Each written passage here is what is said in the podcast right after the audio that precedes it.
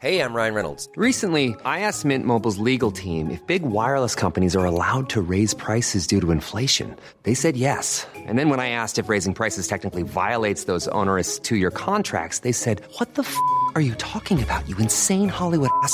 So to recap, we're cutting the price of Mint Unlimited from $30 a month to just $15 a month. Give it a try at mintmobile.com slash switch. $45 up front for three months plus taxes and fees. Promo rate for new customers for limited time. Unlimited more than 40 gigabytes per month. Slows. Full terms at mintmobile.com.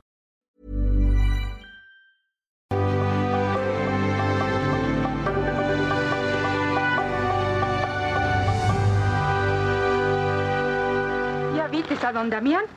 Voy a tener que ir a otro lado, lejos de aquí para vender mis verduras. Yo voy contigo.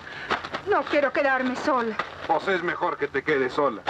Ya ves que los juereños nunca han tenido respeto para nosotros. Nomás te ven y se aprovechan porque eres bonita. Y lo malo es que los juereños son los únicos que compran flores.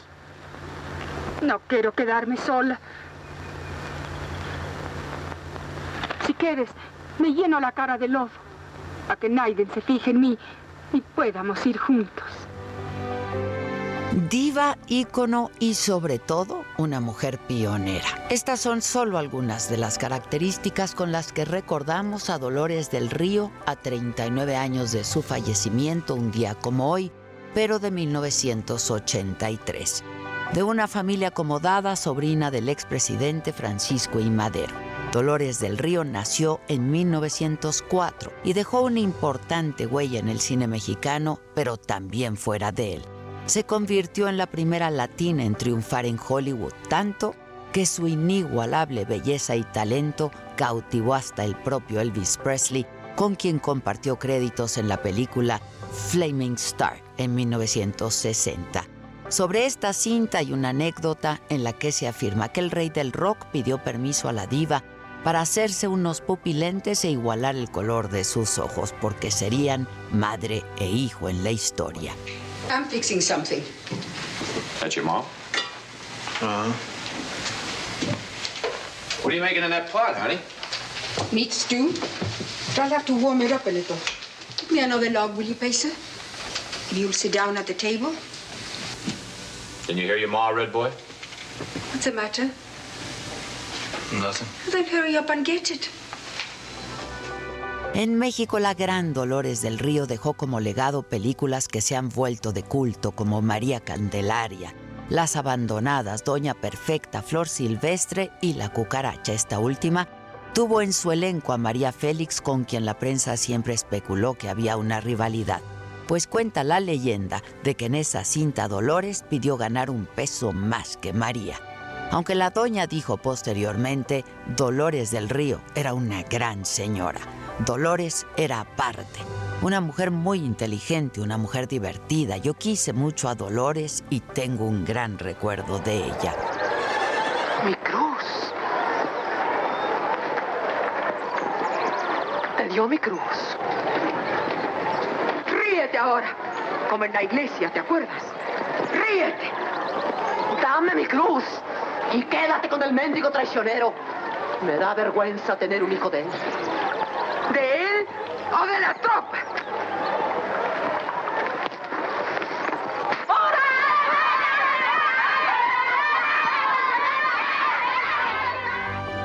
A lo largo de su carrera, Dolores del Río cosechó muchísimos premios como el Ariel, el Wampas Baby Stars en Estados Unidos, premios de la ANDA y hasta de la Organización de Estados Americanos, que la reconoció por su contribución a la cultura. Además, fue de las primeras mexicanas en tener su propia estrella de la fama en Hollywood. Dolores del Río también dejó huella al ser la primera mujer en formar parte del jurado del Festival de Cannes en 1957. Su relevancia en la vida cultural de México llegó tan alto que se encargó de hacer varios promocionales para los Juegos Olímpicos de 1968. Espero que vengan y vean por sí mismos. No que vean, esa no es la palabra. Vengan a sentir, tocar, gustar, a vivir la belleza de mi ciudad. No hay nada, nada que se parezca a mi México. Los amores de la gran diva tampoco pasaron desapercibidos. En 1921 se casó con Jaime Martínez del Río, un hombre que pertenecía a la más alta élite de México y varios años mayor que ella. De 1930 a 1940, Dolores estuvo casada con el director de arte de la MGM, Cedric Gibbons, uno de los hombres más influyentes y mejor relacionados de la industria de Hollywood. A finales de los años 50 se casó con el empresario Louis A. Riley y crearon su propia productora teatral llamada Producciones Visuales, pero también se divorciaron. El último gran amor de su vida fue el afamado cineasta Orson Welles. Ella lo acompañó durante el rodaje de Citizen Kane, considerada una de las mejores películas de toda la historia. Y luego de su ruptura con Wells, Dolores del Río se concentró nuevamente en su trabajo en Hollywood. Incursionó como productora de teatro y realizó programas de televisión.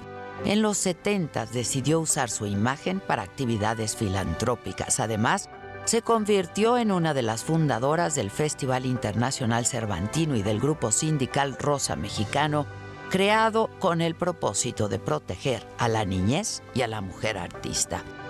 En 1978 la actriz fue diagnosticada con osteomielitis y en 1981 con hepatitis B después de haber recibido una inyección de vitaminas contaminada. El 11 de abril de 1983 Dolores del Río falleció a los 78 años en Newport Beach, California. Se dice que el día en el que murió le había sido enviada una invitación para asistir a los premios Oscar. La diva fue cremada y sus cenizas fueron trasladadas de Estados Unidos a México, donde fueron colocadas en el Panteón Civil de Dolores, en la Rotonda de las Personas Ilustres en la Ciudad de México. Y aunque ya no está, sus películas, esas sí, y su carisma también, y su belleza quedaron inmortalizados.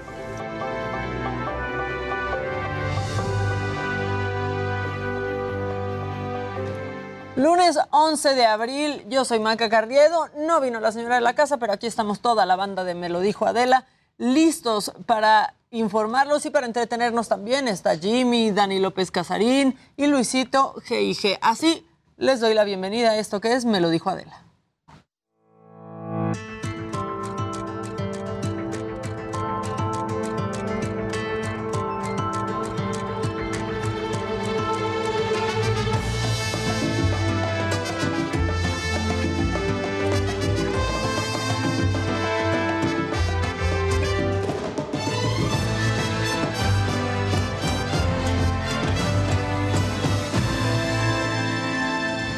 Arrancamos con la información de este lunes 11 de abril.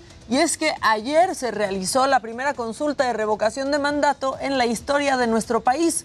En el último corte del cómputo de las actas, los datos son los siguientes. Votaron 16.410.101 personas, de las cuales el 91.87%, es decir, 15.077.277 personas avalaron que continúe el presidente en su cargo. Esta mañana el presidente calificó la jornada electoral como un éxito y la crónica de este día histórico es de Jessica Moguel.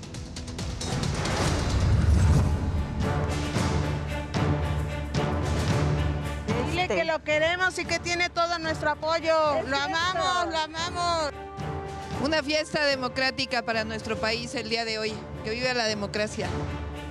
La fiesta democrática empezó con retrasos de al menos 30 minutos. Después de las 8.30 de la mañana, las casillas de la zona de San Andrés Totoltepec, en la alcaldía Tlalpan, apenas comenzaban a abrir sus puertas. En la número 3960 nadie votó hasta que llegó la jefa de gobierno Claudia Sheinbaum y entre chinelos, fiesta y gritos de presidenta, la mandataria emitió su voto.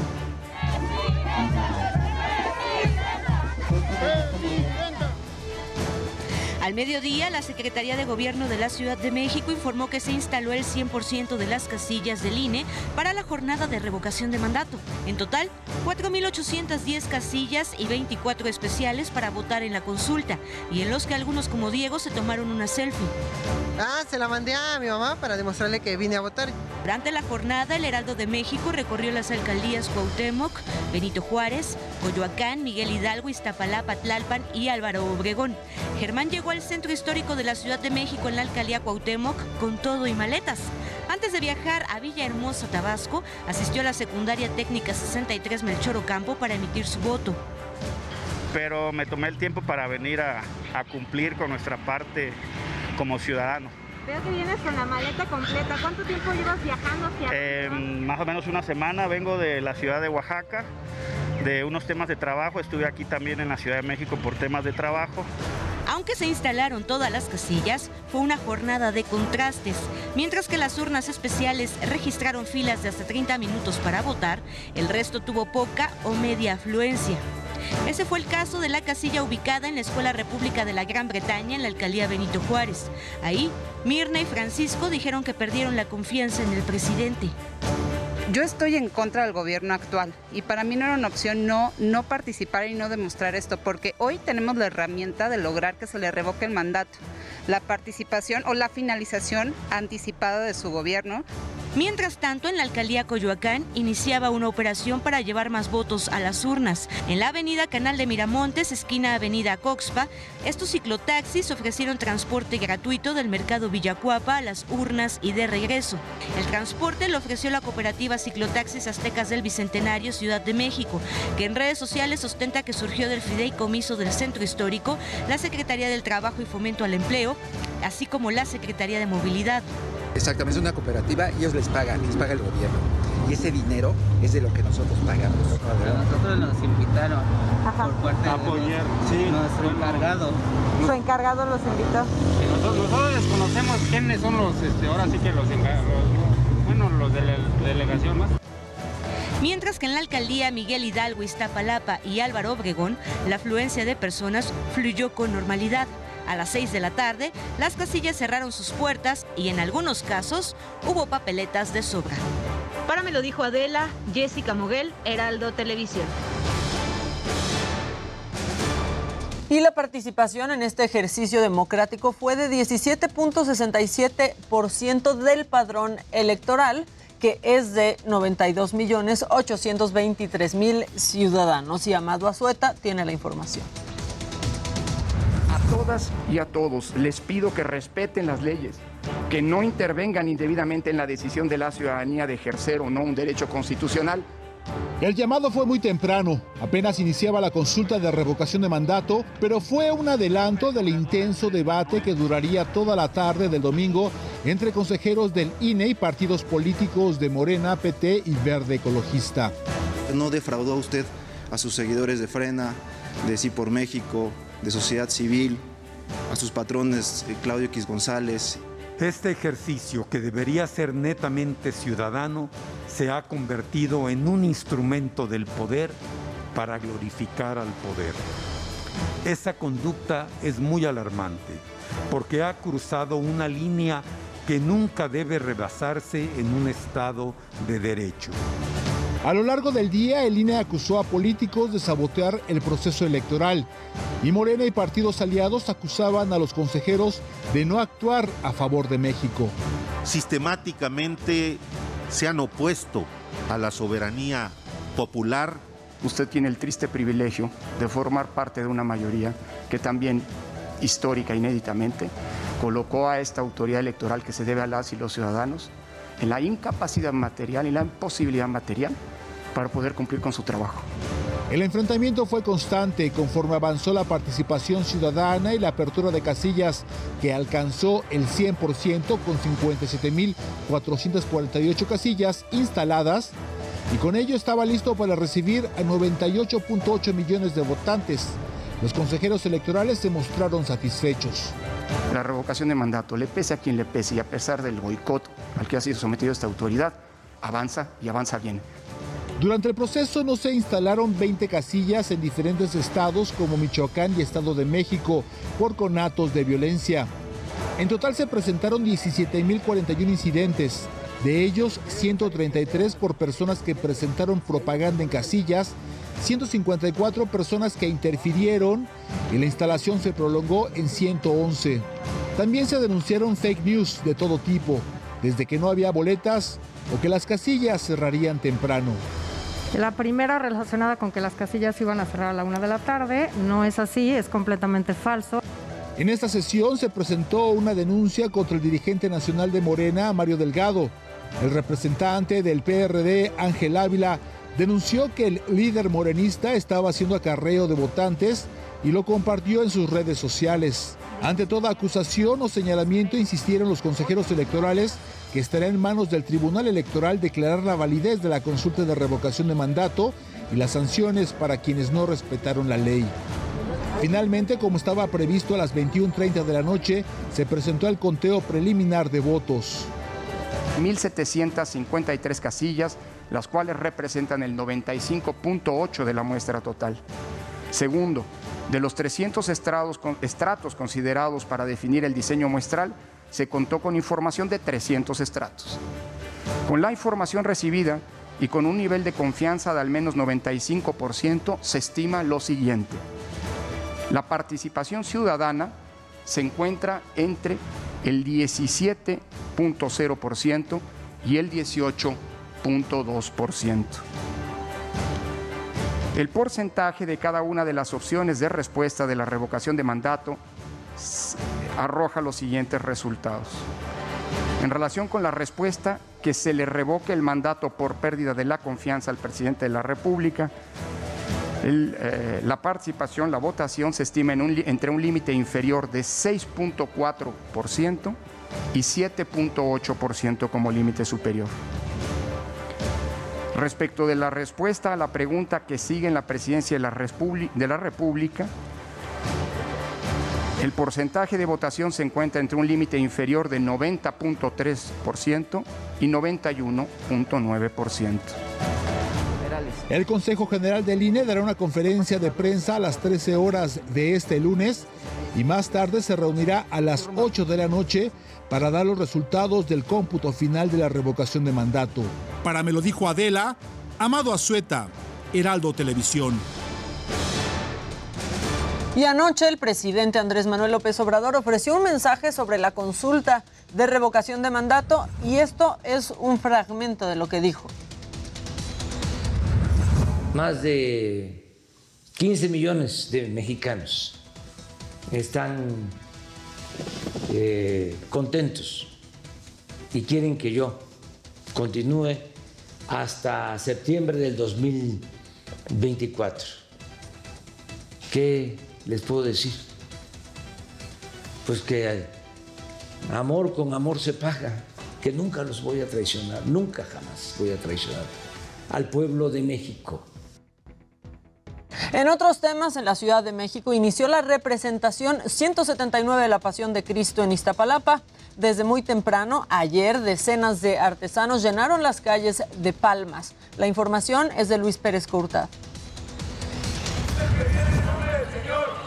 Este domingo, domingo de Ramos, se inició la representación 179 de la Pasión, Muerte y Resurrección de Jesús en Iztapalapa.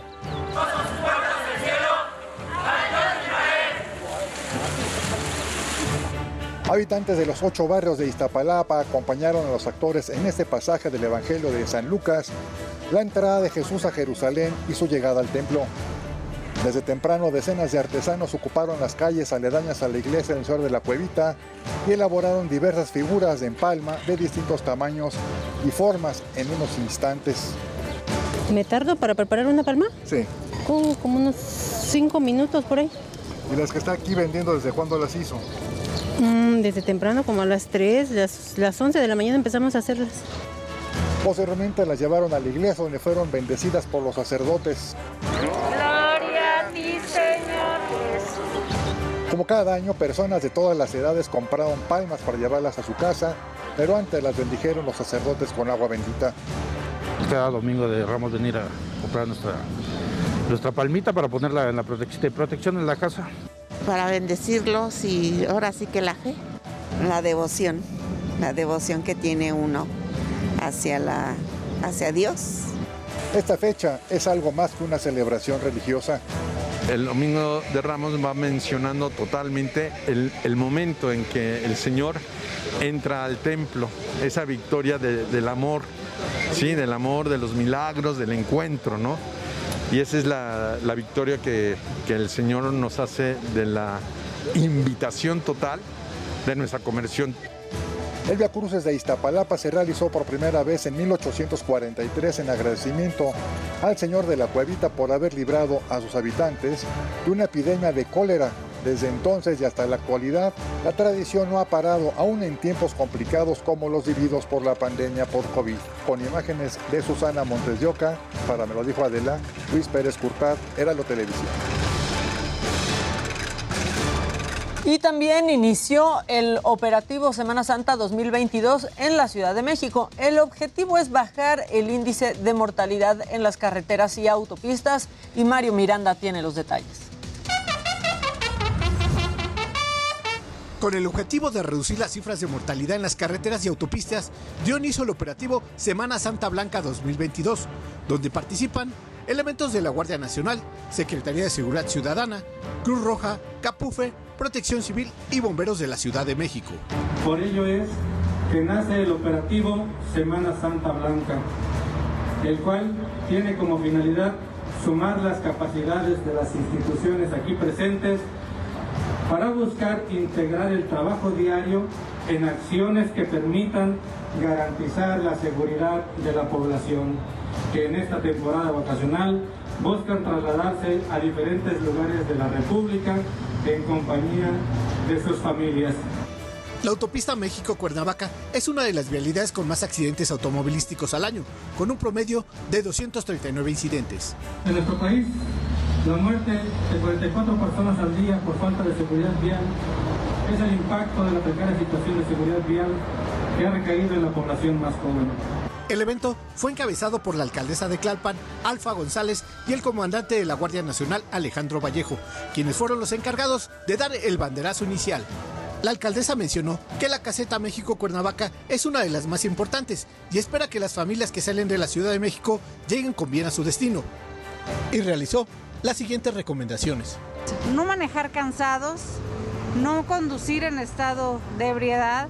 Si ya se sienten cansados, más vale orillarse un ratito, descansar, relevo, no abusar eh, del cuerpo, eh, no conducir exceso de velocidad, respetar, respetar los señalamientos y pues eh, también atender las indicaciones del personal que está en las carreteras. El operativo Semana Santa Blanca 2022, donde se colocaron carpas para la atención vial, médica y de seguridad, estará del 9 al 17 de abril. Informó, para me lo dijo Adela, Mario Miranda. Y cambiando de tema, la montaña rusa de Chapultepec pues ya comenzó a ser desmantelada. Con ella se van 58 años de historia y yo creo que todos, todos los capitalinos tenemos una historia en la feria de Chapultepec y también algunos que vienen de fuera. Israel Lorenzana tiene todos los detalles. Pues, ¿qué será? Tristeza. Ve. Muchos recuerdos. Sí, aquí crecieron mis niños. Mu- muchas vendedoras aquí, sus hijos crecieron. Es como cuando un hijo se va de, del mundo.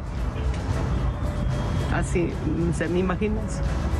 58 años de historia comienzan a ser desmantelados. La montaña rusa, que formaba parte de la feria de Chapultepec, ha sido intervenida para dar paso a un nuevo parque de diversiones llamado Aztlán. En 1964 comenzó la construcción de este juego mecánico que en su mayoría estaba hecho con madera, madera la cual hasta los últimos días de servicio conservó su diseño y estructura original. Ay, siento feo, ah, porque sí me hubiera gustado volverme a irme a subir otra vez. ¿Llegaste a ir a subirte a esa Sí, montaña? a la montaña. El día que me subí, me subí tres veces. Ajá, es que se siente bonito, ¿no? Y las aguantas. Con la desmantelación de dicho juego mecánico, miles de personas se quedarán con los recuerdos. La feria de Chapultepec era un lugar en donde los menores se iban de pinta, las parejas tenían su primer cita, las familias pasaban su fin de semana y muchos adultos tienen buenos recuerdos de su infancia. O, o sea, ahora sí, nosotros como usuarios, pues tenemos varios recuerdos. ¿Qué recuerdos te deja esa feria? Mm, Pues recuerdos que tenía desde mi infancia eh, y aventuras que pasé ahí. La montaña rusa escribió récords mundiales, como la montaña de diversión más alta, más larga y más rápida del mundo, y además un mexicano con el mayor número de vueltas, reconocimientos internacionales también por su diseño. Con la desaparición de la feria de Chapultepec, nacerá el nuevo Parque Aztlán, el cual tendrá una inversión de 3.639 millones de pesos y se espera que su construcción termine en el 2023. El nuevo parque contará con un mirador, una rueda de la fortuna de aproximadamente 100 metros de altura, un teleférico interno y un área de conciertos. La entrada será gratuita, pero algunas atracciones tendrán costo. Para Heraldo Televisión, Israel Lorenzana. Bueno, la señora sí estaba, este, creo que muy, muy afectada. Eh, y cambiando otra vez de tema, vámonos al día 47 de la guerra y es que Rusia reforzó su ofensiva en Donetsk.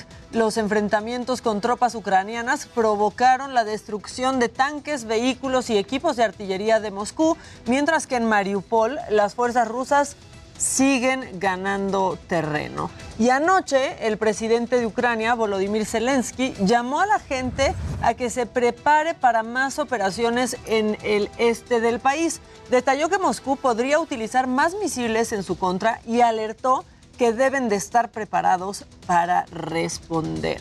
Y Ucrania también denunció a las tropas rusas por robar y destrozar equipos en la central nuclear de Chernobyl, la cual estuvo ocupada por soldados de Moscú hasta el 31 de marzo, según el Organismo Internacional para la Energía Atómica.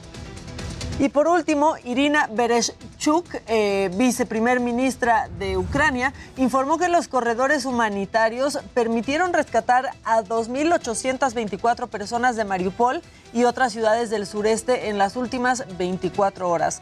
De ellas, 2.622 salieron en autobuses y vehículos propios. La funcionaria dijo que la salida de estos civiles es una buena noticia. Y en los datos de la pandemia en nuestro país, la Secretaría de Salud reportó ayer 392 contagios y 5 muertes para sumar 323.725 fallecimientos, esto según cifras oficiales. El dato de decesos es el más bajo en lo que va de este año. ¿Y cómo va la vacunación? Bueno, en la última jornada se aplicaron 77.602 dosis, 85.6 millones de personas, es decir, el 87.1% de los mayores de 14 años en nuestro país han recibido por lo menos una dosis. Y todavía hay 30.4 millones de vacunas que no se han aplicado o que por lo menos no las han capturado en el sistema.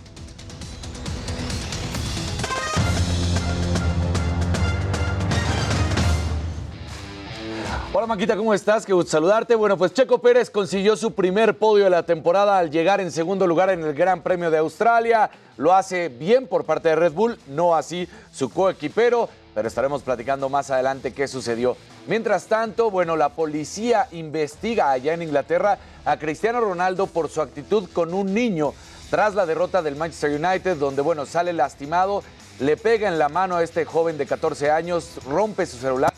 Inmediatamente, o bueno, no inmediatamente, tiempo después, unos minutos después, saldría Cristiano Ronaldo a ofrecer disculpas, pero este tema ya está trayendo consecuencias, deja de ser el embajador de Save the Children. Y bueno, salen con vida porque el béisbol de las grandes ligas resulta que ya se tuvo el, la primera enfrentamiento, el primer enfrentamiento, la primera serie del gran clásico Yankees contra Boston. Vencieron justamente los mulos de Manhattan, una de las maneras en, la que también le dicen 2 a 1. Ayer evitaron la barrida los Boston Red Sox. Pero ahora vamos a ver gadgets con mi querido Luis Keike.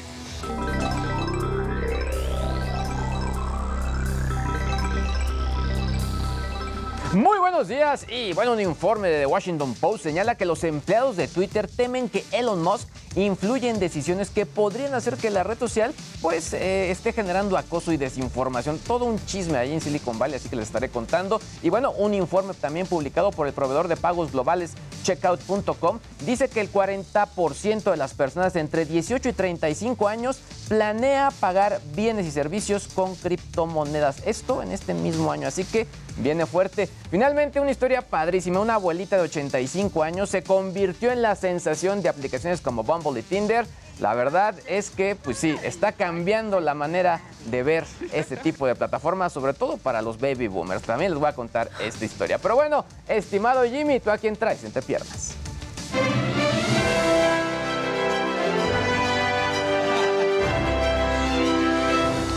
Muy buenos días, gente querida, feliz lunes. Bueno, pues el día de hoy estaremos hablando de que ahora sí Will Smith conoce las consecuencias de la cachetada que le dio a Chris Rock el pasado 27 de marzo durante la entrega del Oscar. Y es que la academia dio su veredicto y el actor no podrá asistir a ningún evento organizado por la academia hasta el año 2033, obviamente incluyendo los premios Oscar. El actor dijo aceptar y respetar la decisión de la academia y bueno, aquí lo estaremos comentando. Además, al parecer Jennifer López y Ben Affleck están comprometidos una vez más. La cantante compartió un video en su página oficial en la que presume un anillo con un raro diamante verde que podría costar entre 5 y 10 millones de dólares. Ben Affleck y J-Lo ya estuvieron comprometidos en 2002, pero bueno, parece que ahora sí consumarán su amor. Y más tarde tendremos aquí en el estudio al cantante Cox, que viene a platicarnos de su sencillo ¿Quién piensa en ti? Mi querida Maca, buenos días. Regreso contigo. Uy, Cox. ¿Se acuerdan de Cox? Qué bueno que va a venir.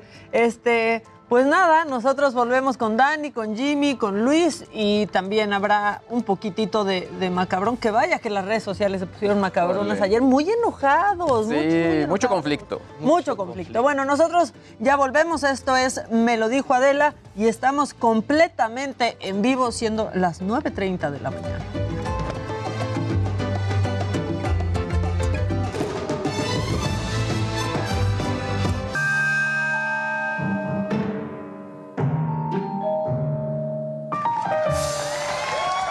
Compañeros, es lunes. El lunes necesitamos esta, esta energía porque los veo muy Venga, Maquita, venga. aplatanados. Nos Apla- veo, nos veo aplatanados. Así que vamos a tener buena actitud, más o menos así.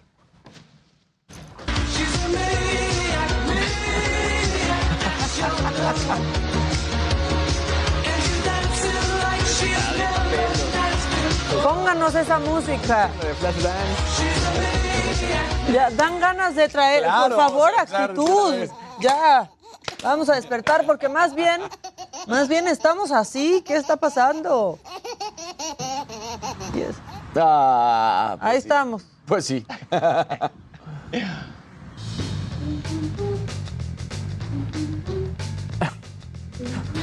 Por favor, no estemos así, aunque les esté tocando trabajar. Sea como sea, vamos a tener la actitud. Necesitamos del un baño así, ¿no? pero de café en café. Esa- ¿no? ese- exactamente, en café. Bueno, eh, ¿ven, que, ¿ven que Coldplay hizo su residencia en nuestro país? Más en o nuestra menos ciudad, acá. ¿no? O sea, en esta residencia Votaron que hizo ayer, ¿o Coldplay, no? Ajá. pues pasaron todo tipo de cosas, se hicieron virales, que si los de Coldplay ya verificaban este, su coche aquí, que si fueron a la revocación. Bueno, Le tienen miedo al SAT. que si ya le tienen miedo al SAT, que si ya estaban presentando la declaración anual. Bueno, pasaron muchísimas cosas en los conciertos de Coldplay, pero esta la verdad es que está padre porque este cuate que estaba trabajando como del equipo de limpieza, pues digamos que dijo, el trabajo se tiene que disfrutar. Dejó de trabajar tantito para disfrutar, pero así se hizo viral en el concierto de Coldplay. La basura puede esperar.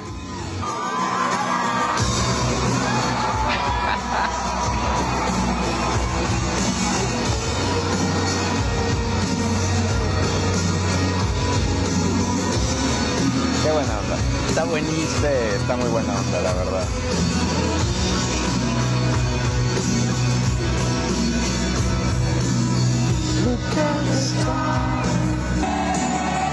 Pero se la pasó, o sea, pero así fue todo el concierto. No trabajó nunca.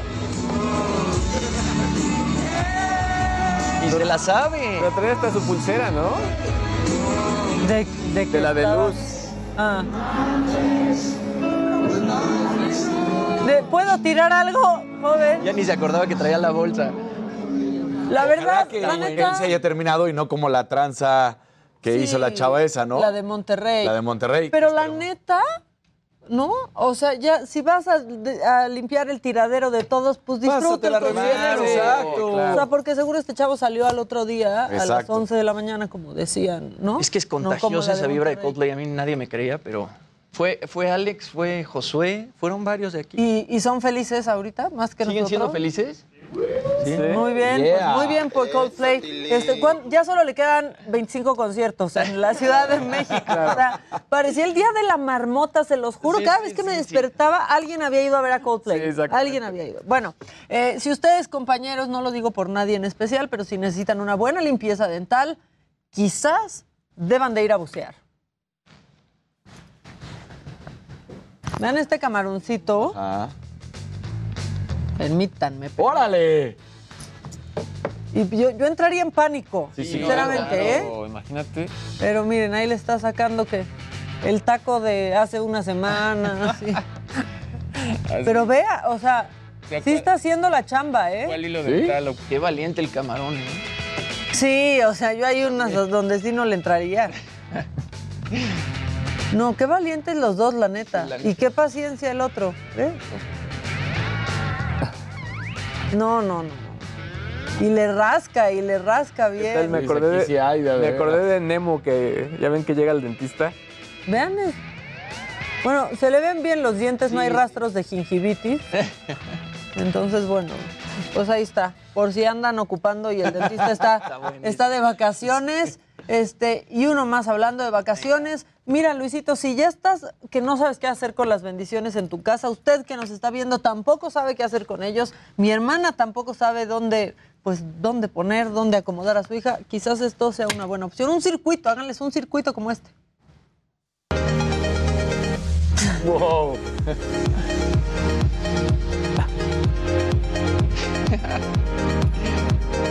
Ándele.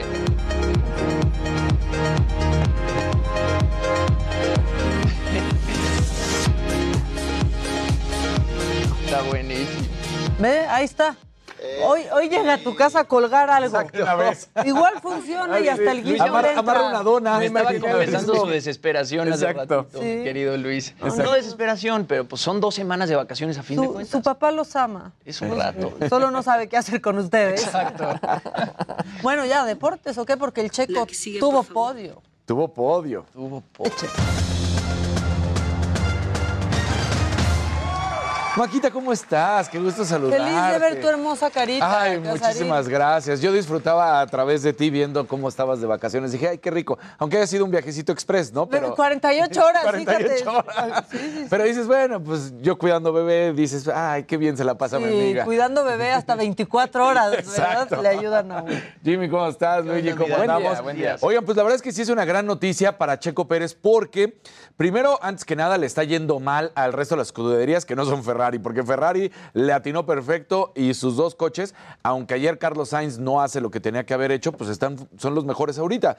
Mercedes está muy lejos, Red Bull por ahí anda dando la pelea, pero Checo Pérez, de hecho, en la primera carrera que se le traba el coche, si no hubiera sido así, hoy sería prácticamente segundo lugar Checo Pérez, ¿eh? porque tendría más puntos. Entonces, bueno, pues Checo consigue este podio donde se pone en la segunda posición, lo había hecho bien. En el arranque se estaban perfilando los dos Red Bull, se olvidaron del lado derecho, por ahí se acercan, pero la verdad es que Max Verstappen tuvo una falla mecánica en la vuelta 39 y ahorita está mejor el coche de Checo Pérez que el de Max Verstappen. Ahora, no se nos olvide, esta temporada los autos tienen un peso mínimo de 798 kilogramos, 800 kilogramos. Es más ligero, claro, mientras más ligero, más rápido. Pero aquí vienen las cuestiones que cambió ahora sí la Fórmula 1 para este año.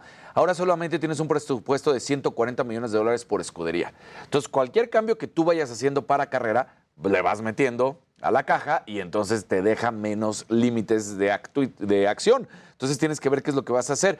Ya dijeron que va a haber una configuración nueva para estos dos Red Bulls en el siguiente de Imola en 15 días, pero vamos a ver si puede hacer algo o no. Marco, Helmut Marco, que es el asesor, dice, pues aquí la cosa nos está fallando, pero también tenemos que ver el tope salarial, no nos podemos pasar y ver qué es lo que vamos a corregir, qué quitamos de pesos, porque todo eso que movimientos que hagas te quitan. ¿Cómo está ahorita el campeonato de pilotos? 71 puntos para Charles Leclerc, George Russell tiene 37, Carlos Sainz 33, Checo Pérez con 30 puntos en la cuarta posición, ¿sí? Sí, es una sorpresa total. Casi Lewis Hamilton alcanza a 28. Leclerc. ¿Sí?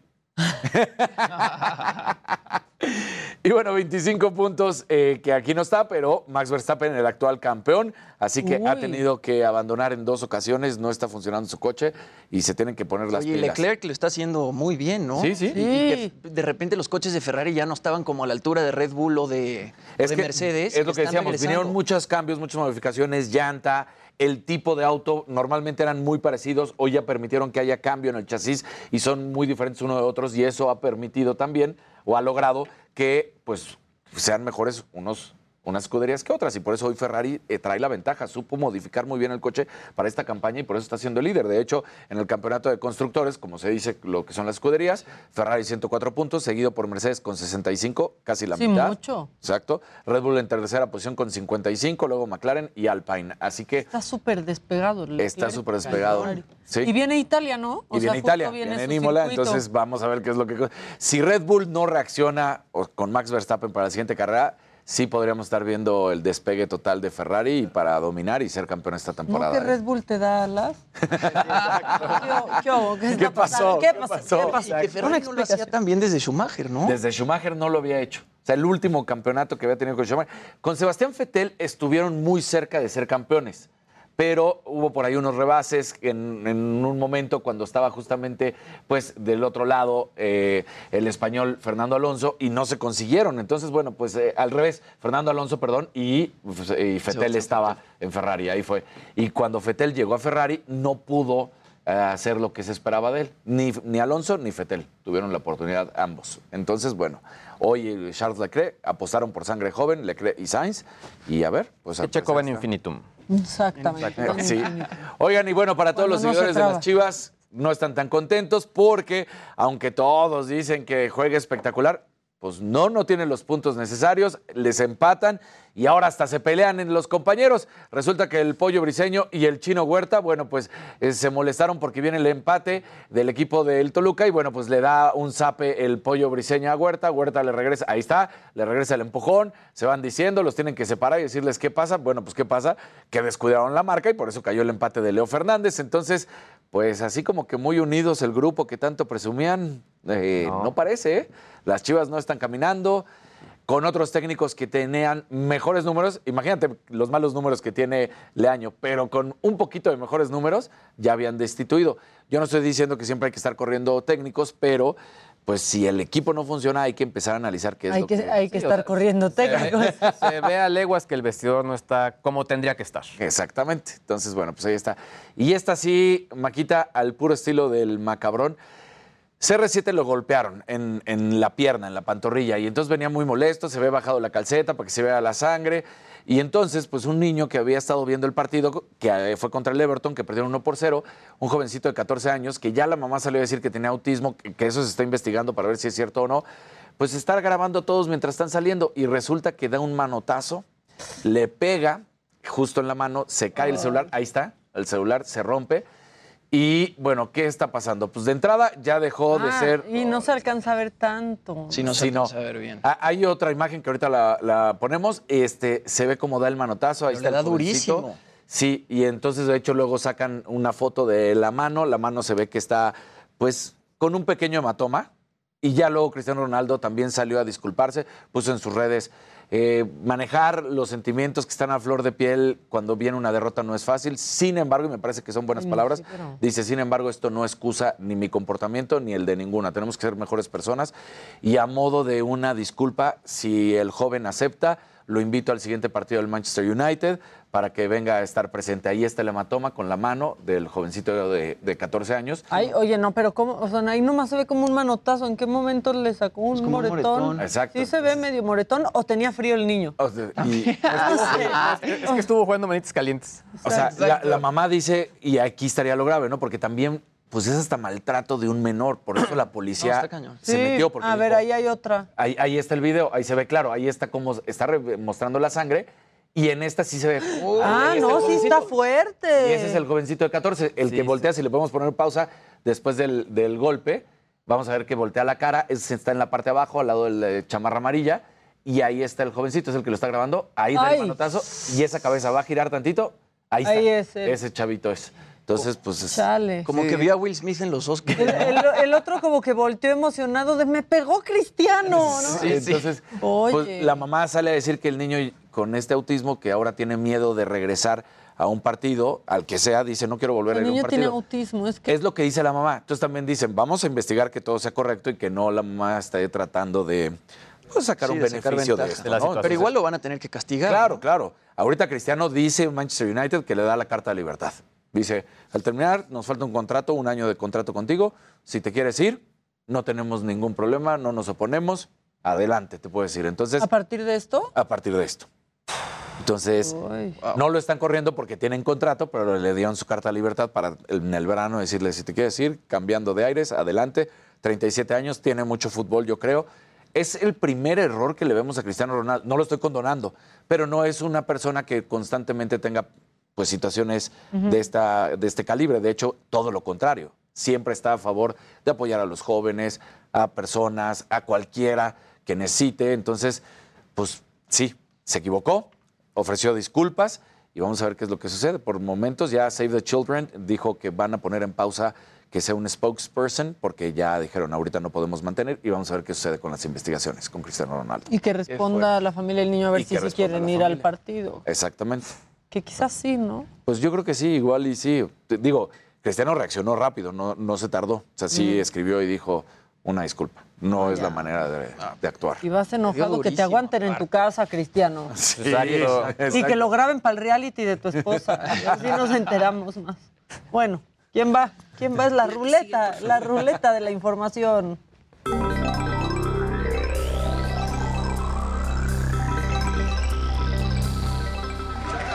Gente bonita, muy buenos días. Es lunes, lunes. Lunes con los hijos en casa. Exactamente, exactamente, de vacaciones, con la felicidad a flor de piel. El hogar. Sí. Contentos de estar aquí. ¿O no, muchachos? ¿No? Sí, ¿verdad? Sí. ¿Quién dice que no? Y completamente radiantes. 9.51 de la mañana. Exactamente. Claro esto que esto no es grabado. No, no, no. Ni las risas son grabadas. Ni las risas son grabadas. No, no, no. Oigan, los que sí no tienen ya risas son los de Twitter, ¿eh? O sea, sí están. O sea, es un chismarajo lo que está ocurriendo en este momento.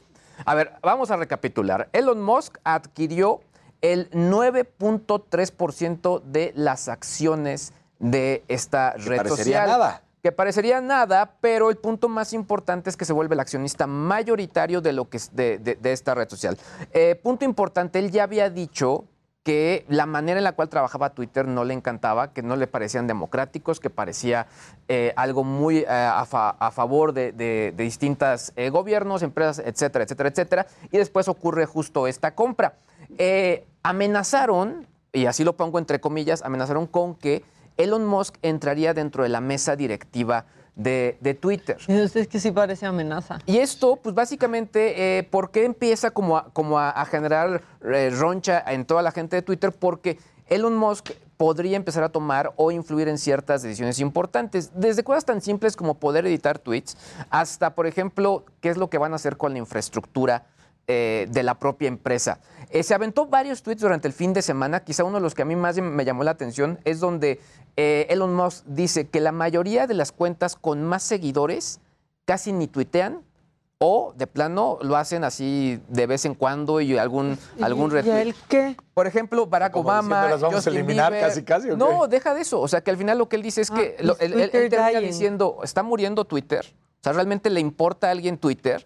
O sea, y, y- y- y en cierto sentido tiene razón, porque al final estamos viendo que el engagement está en otras plataformas. Por ejemplo, Claro. Instagram, ¿no? O eh, TikTok. ¿no? Incluso Snapchat, creo que le estoy viendo un revival por ahí medio interesante. Pero Twitter, eh, lo hemos dicho acá, se ha dicho en distintos lados, se convirtió en la red social más tóxica de las que contamos en este momento. Entonces, él hace esta pregunta y ayer por la noche sale el CEO de Twitter, que incluso, si ustedes revisan su, su perfil, casi no tuitea, hace puro retweet. Es una ironía. Eh, que es una ironía. Entonces, eh, dice, bueno, ya eh, Elon Musk no va a formar parte de la mesa directiva de Twitter.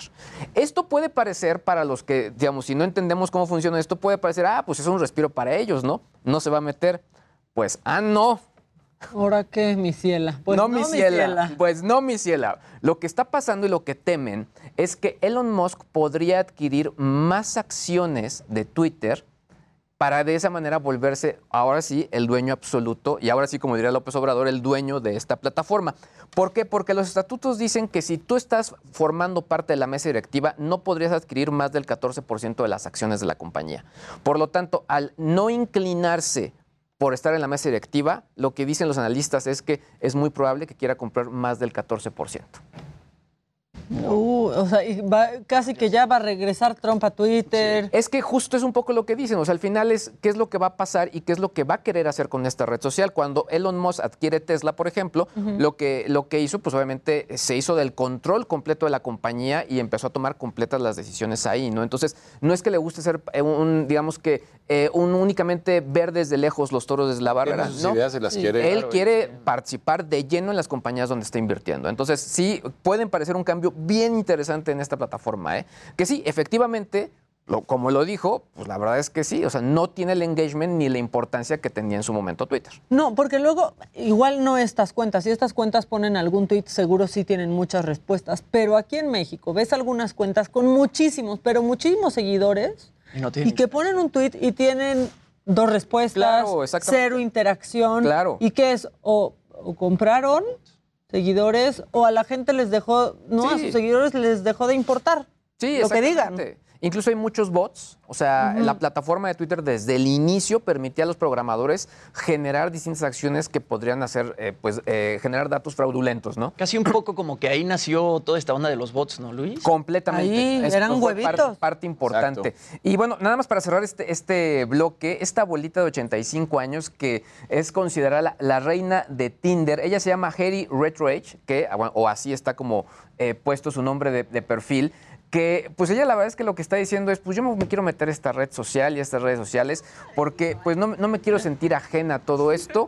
Ella eh, Un, empezó... un vistazo a mi futuro. Mira nada más. A- Así me voy a ver. Ella presume haber tenido ya distintos encuentros con varias personas, incluso con un joven de 19 años. Así que, pues bueno, la verdad es que está. vela. No, hombre, está. ella quiere tener un revival, ella, y sobre todo quiere romper el concepto de, de lo que es la, la vejez. Y pues la verdad es que, bueno, pues se me hace como un, un gran ejemplo. Eh, incluso en este momento está guapa. en la plataforma eh, eh, GoFundMe. ¿Cómo no? Eh, esta quiere recaudar 5 mil euros o dólares, perdón, para que de esa manera ella pueda ir a Ucrania, su padre es ucraniano, y apoyar a toda la gente que está allá. Ella dice, mil de esos, eh, mil dólares serán para mí, para pagar mis gastos, y cuatro mil serán donados a toda la gente que lo necesita. ¿Saldrían con ella si se la encuentran en Tinder? Puede. Tu papá, Jimmy. Mi papá puede decir, yo, yo la neta creo que no, pero mi papá. Yo no tengo esas cuentas, no. Yo tampoco, la no, verdad. no. Nadie aquí tiene. No, No, ya. no, no. Está bien, mejora lo que sí. Exacto. Pero está guapa. Sí, sí, Está está guapa. guapa. Está guapa, No, sí, está padre. guapa. sí. Y honestamente se está rompiendo el concepto, porque Tiene no, no pensarías que eh, gente de esa generación entraría a ese nivel y con esa fuerza, ¿no? Me encanta cuando pasa eso, como Iris Apfel en redes sociales, Exacto. en Instagram. Icon Accidental, síganla, también en Nueva York y se toma unas fotos increíbles, con ropa increíbles de más de 80 años ella. Y sus fotos acá. aquí están padres, la verdad. Sí, Sí, sí, está sí, muy la cool. verdad. Hasta quiero una chamarra que sacó ahí. Pero bueno, que a ella, que a ella no, no hay, no hay que presentarle a Will Smith. Hazle- Hazle caso a la señora Buenrostro, Sí, eh, ya. que ya preguntó si ya, ya, ya. hiciste tu declaración anual. Exacto. Échenla, échenlo, échenlo.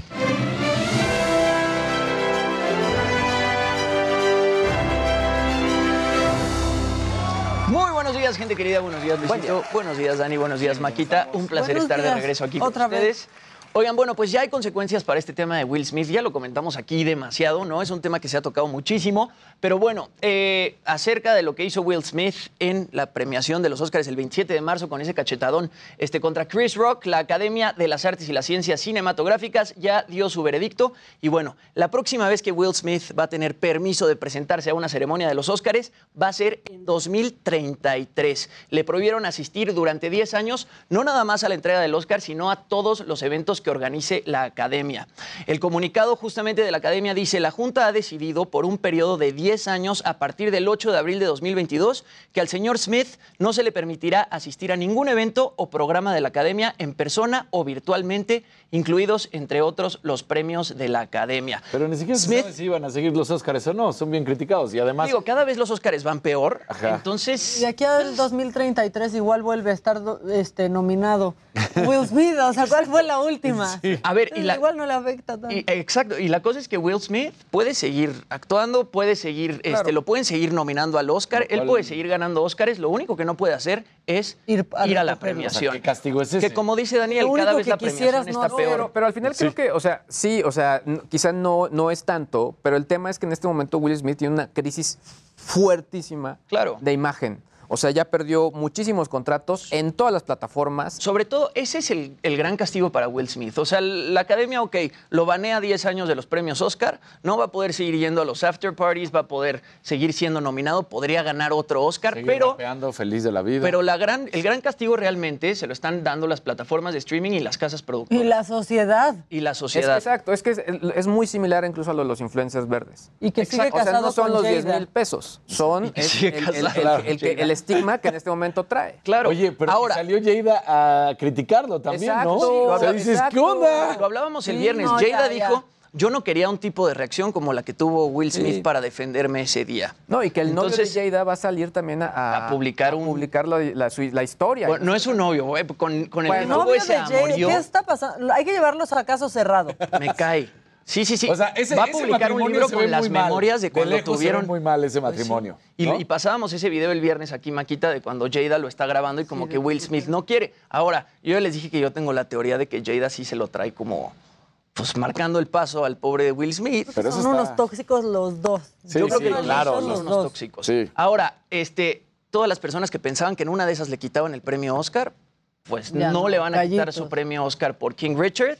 Y era obvio que no le iban a quitar el Oscar porque, a ver, por un lado, a Harvey Weinstein, que tiene un Oscar y que sus productoras ganaron más de 80 Oscars, jamás le quitaron el Oscar por todo el tema del, We del Me Too, perdón. Y a Roman Polanski, que también se metió en problemas por ahí del 77, ¿no? Por violar a una niña, tampoco le quitaron el Oscar. Entonces a Will Smith, evidentemente, no le iban a quitar el Oscar.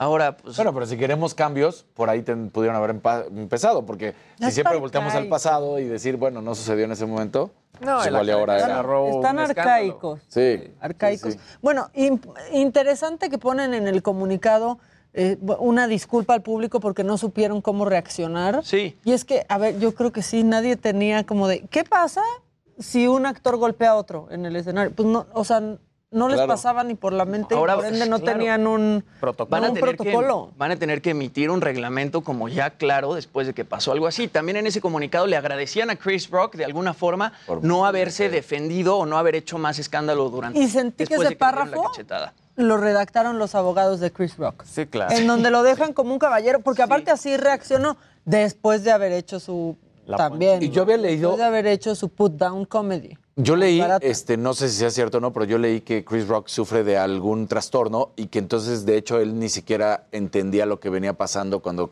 cuando venía Will Smith a pegarle. Creo que nadie que- entendió. Que, que hasta el mismo. Entonces no, pero yo que- tengo el trastorno también. Pero que eso Sí, está. no- no No, pero que lo, has- ha dado a conocer Chris Rock. O sea, eso es lo que te digo que yo leí. No sé si sea. Por eso ni estoy. Pero. Bueno.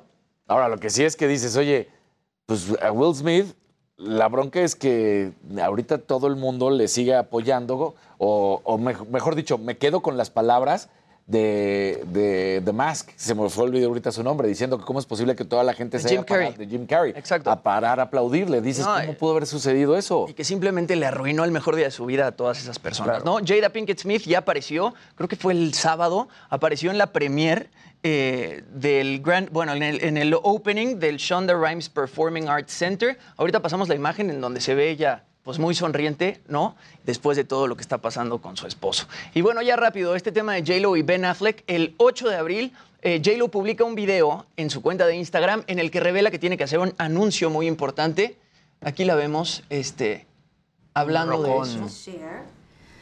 Um, so if you're not part of my inner circle, uh, you have to go to onthejlo.com to hear this one.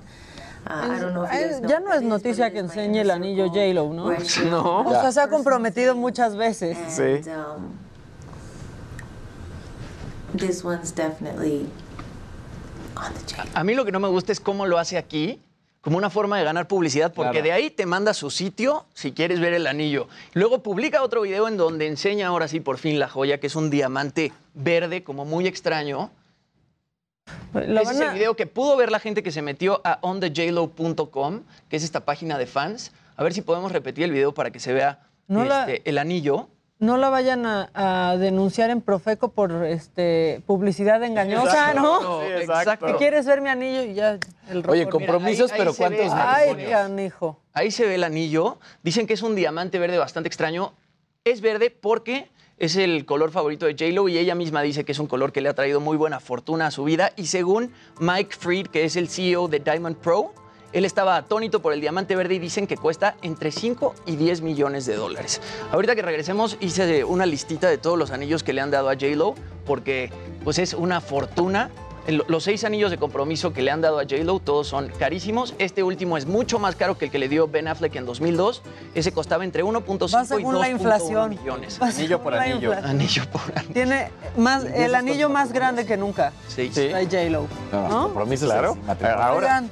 Perdón que los interrumpa, pero vamos a ir un corte y al volver, evidentemente, tendremos el reporte de la mañanera, todo lo que dijo el presidente después de la consulta popular del fin de semana y mucho, pero mucho más. Y vamos a tener música, porque es lunes y hay que levantar el evento. Ya volvemos.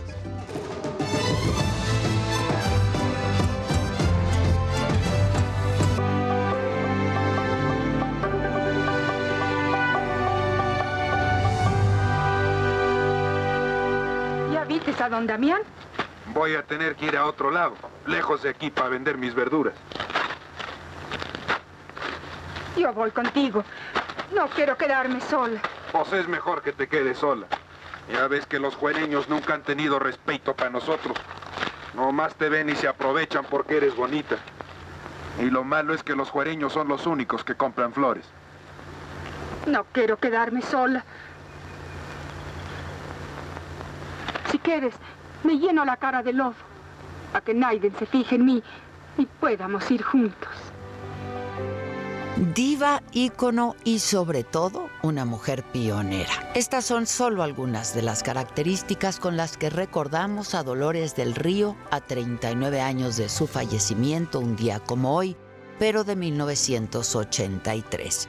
De una familia acomodada, sobrina del expresidente Francisco I. Madero. Dolores del Río nació en 1904 y dejó una importante huella en el cine mexicano, pero también fuera de él se convirtió en la primera latina en triunfar en Hollywood, tanto que su inigualable belleza y talento cautivó hasta el propio Elvis Presley, con quien compartió créditos en la película Flaming Star en 1960. Sobre esta cinta hay una anécdota en la que se afirma que el rey del rock pidió permiso a la diva para hacerse unos pupilentes e igualar el color de sus ojos, porque serían madre e hijo en la historia. I'm fixing something. That's your mom? Uh-huh. What are you making in that pot, honey? Meat stew? I'll have to warm it up a little. Give me another log, will you, Pacer? If you'll sit down at the table. Didn't you hear your ma, Red Boy? What's the matter? Nothing. Then hurry up and get it. En México, la gran Dolores del Río dejó como legado películas que se han vuelto de culto, como María Candelaria, Las Abandonadas, Doña Perfecta, Flor Silvestre y La Cucaracha. Esta última tuvo en su elenco a María Félix, con quien la prensa siempre especuló que había una rivalidad. Pues cuenta la leyenda de que en esa cinta Dolores pidió ganar un peso más que María. Aunque la doña dijo posteriormente, Dolores del Río era una gran señora. Dolores era aparte, una mujer muy inteligente, una mujer divertida. Yo quise mucho a Dolores y tengo un gran recuerdo de ella. Mi cruz. Te dio mi cruz. Ríete ahora, como en la iglesia, ¿te acuerdas? Ríete. Dame mi cruz. Y quédate con el mendigo traicionero. Me da vergüenza tener un hijo de él. ¿De él o de la tropa?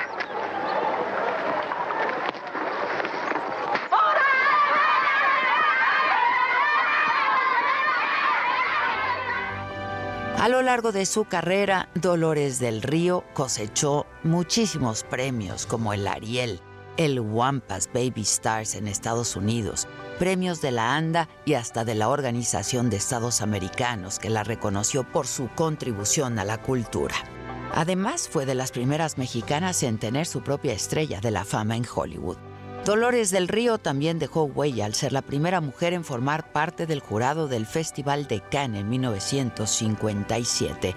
Su relevancia en la vida cultural de México llegó tan alto que se encargó de hacer varios promocionales para los Juegos Olímpicos de 1968. Espero que vengan y vean por sí mismos. No que vean. Esa no es la palabra.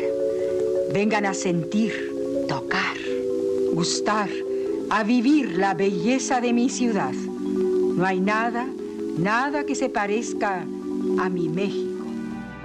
Los amores de la gran diva tampoco pasaron desapercibidos. En 1921 se casó con Jaime Martínez del Río, un hombre que pertenecía a la más alta élite de México y varios años mayor que ella.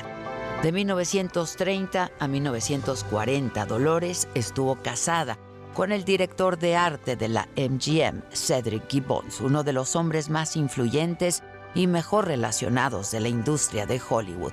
A finales de los años 50 se casó con el empresario Louis A. Riley y crearon su propia productora teatral llamada Producciones Visuales, pero también se divorciaron. El último gran amor de su vida fue el afamado cineasta Orson Welles. Ella lo acompañó durante el rodaje de Citizen Kane, considerada una de las mejores películas de toda la historia. Y luego de su ruptura con Wells, Dolores del Río se concentró nuevamente en su trabajo en Hollywood. Incursionó como productora de teatro y realizó programas de televisión. En los 70 decidió usar su imagen para actividades filantrópicas. Además, se convirtió en una de las fundadoras del Festival Internacional Cervantino y del grupo sindical Rosa Mexicano, creado con el propósito de proteger a la niñez y a la mujer artista.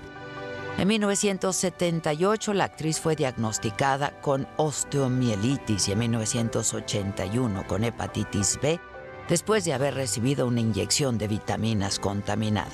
El 11 de abril de 1983 Dolores del Río falleció a los 78 años en Newport Beach, California. Se dice que el día en el que murió le había sido enviada una invitación para asistir a los premios Oscar. La diva fue cremada y sus cenizas fueron trasladadas de Estados Unidos a México, donde fueron colocadas en el Panteón Civil de Dolores, en la Rotonda de las Personas Ilustres en la Ciudad de México. Y aunque ya no está, sus películas, esas sí, y su carisma también, y su belleza quedaron inmortalizados.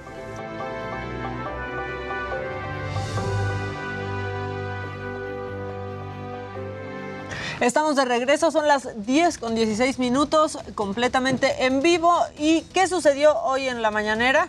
Bueno, pues el presidente López Obrador celebró, como ya lo hizo anoche también, eh, pues que la consulta de revocación de mandato haya sido un éxito completo, así lo llamó él. Dijo que fueron millones de mexicanos los que participaron. Incluso aseguró que la gente actuó de manera responsable. Estamos ante un hecho histórico.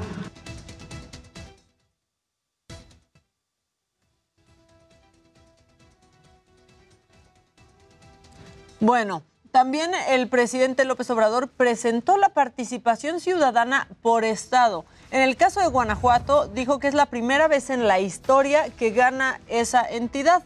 Acusó al INE de boicotear la consulta por no aplicarse con las casillas y agradeció a los ciudadanos por salir en lancha, caballo y otros medios para votar.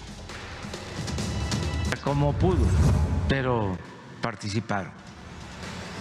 Realmente les agradezco mucho. No tendría cómo pagarle, bueno, sí, sí tengo cómo pagarles, no traicionándolos jamás y seguir trabajando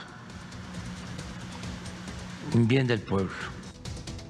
Bueno, y el presidente, eh, además de criticar al INE, descalificó a los conservadores porque intentaron desprestigiar el proceso de revocación de mandato. Reconoció que obtuvo la mitad de votos que en la elección presidencial del 2018, pero nuevamente responsabilizó al INE. Y con todas las trampas o boicot del INE que no eh, se aplicó para poner casillas en todos lados. También el presidente lamentó la muerte de tres personas en San Fernando, Chiapas. Esto después de que el autobús que los llevaba a votar en eh, la consulta, pues sufriera un accidente. Aquí también responsabilizó al INE, pues porque las casillas estaban muy lejos. Cerca de Tuxtla Gutiérrez. Nuestro pésame a sus familiares y se están atendiendo los heridos. Pero todo esto también motivado porque alejaron muchísimo las casillas. Y sobre la reforma electoral, además de contemplar que los consejeros y magistrados electorales sean elegidos por el pueblo, reveló que también analiza reducir el porcentaje de participación para que la consulta de revocación sea vinculatoria, o sea que si votan menos personas pueda servir de algo. Pensamos que es muy alto lo del 40% de participación. Ahora participó mucha gente, pero no pasó el 18%. 17, eh, casi 18%. Entonces, sí podría eh, reducirse, a que no sea el 40, a que sea el 30 y si se puede el 20 bueno, y en materia energética, el presidente pues amagó con presentar una reforma minera para proteger el litio. Esto si la oposición no se define en votar a favor de la reforma eléctrica, que esta semana es muy importante para eso. En el caso de que eh, no se alcance la mayoría absoluta, al día siguiente envío la ley para reformar la ley minera y proteger el litio. Y el presidente pidió a diputados priistas que desobedezcan a Alejandro Moreno, líder nacional del PRI. Esto después de que ayer lanzara un mensaje en rechazo a la propuesta del presidente de votar a favor de la reforma eléctrica. El presidente volvió a pedirles que se rebelen a favor de lo que él llama la transición energética. Entonces, ¿cómo un presidente de un partido les da órdenes? O sea, no es correcto. Y presente como cada mañana estuvo mi compañero Paco Nieto en eh, la mañanera. Paco, buen día, ¿cómo estás? Maca, ¿qué tal? Eh, muy buenos días. Pues sí, hoy en eh, la mañana estuvo encabezada por el presidente Andrés Manuel López Obrador, a quien se le vio muy contento. Todo esto tiene que ver con los resultados del día. Eh, ayer el presidente consideró que fue algo histórico lo que sucedió con esta revocación de mandato y bueno, pues dice que así se cimientan las bases para que ningún presidente en el futuro se sienta absoluto y pueda ser cambiado eh, en el momento en que la gente así lo decida. El presidente también explicó que no hay elementos para una anulación por parte del INE de esta revocación de mandato y también pues dijo que no se gana nada el INE anulando esta elección y pues de hacerlo dijo que tendría que reponerla y con, Carlo, con cargo al gasto del propio INE y eso pues dijo que podría ser eh, benéfico porque ahora sí podrían estar todas las casillas pero consideró que es, eh, que es necesario que no que no se haga este tipo de anuncios de poder anularla y también el presidente anunció que a las 12 del día estará reunido aquí en Palacio Nacional con todos los gobernadores del país. El tema es el tema salud. El presidente está haciendo un programa de federalización de los programas de salud, de, los servicios de salud.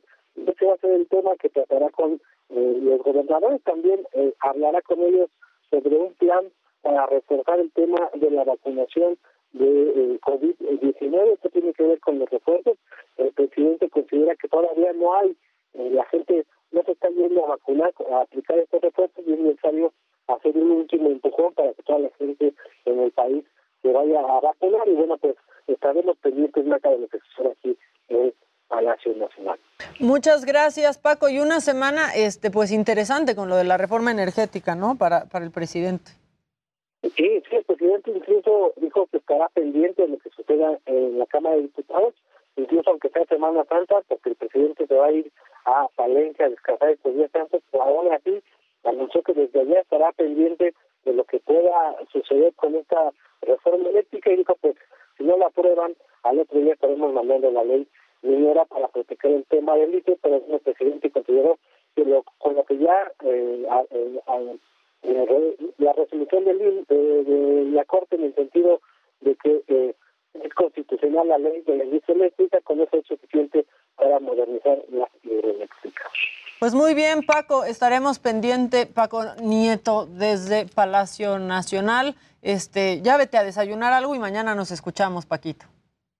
Es correcto, nos vamos a desayunar. Gracias, Maca. Órale, un abrazo. Y vámonos ahora con mi querido Israel Lorenzana. Él está en Tultepec, en el estado.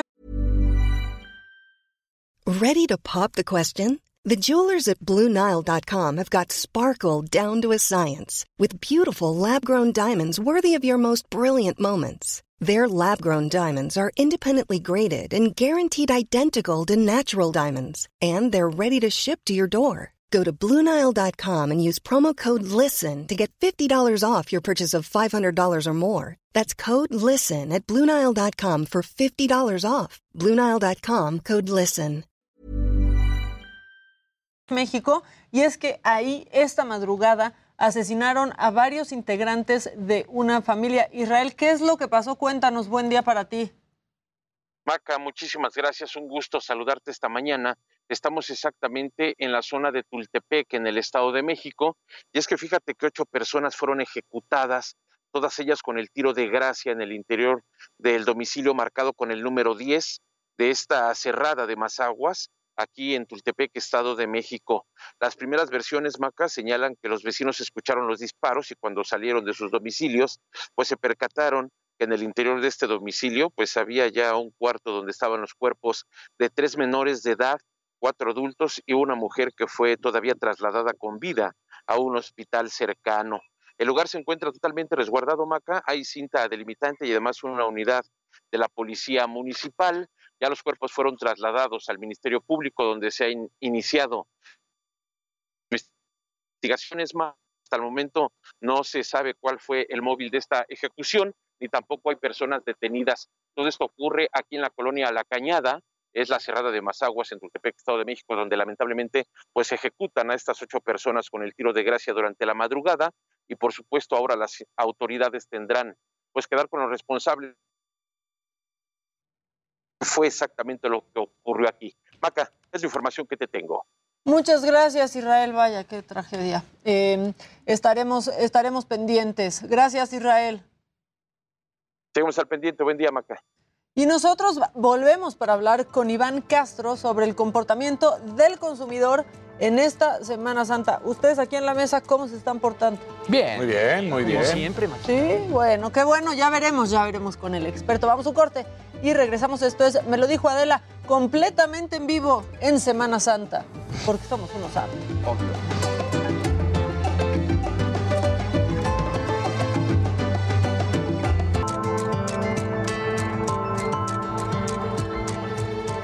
Ya estamos de regreso y ya tengo listo vía Zoom a Iván Castro. Él es director de PQR, Planning Quant. ¿Y por qué está aquí? Porque vamos a hablar del comportamiento del consumidor mexicano en vacaciones de Semana Santa del 2020. 22. Listo. Iván, ¿cómo estás?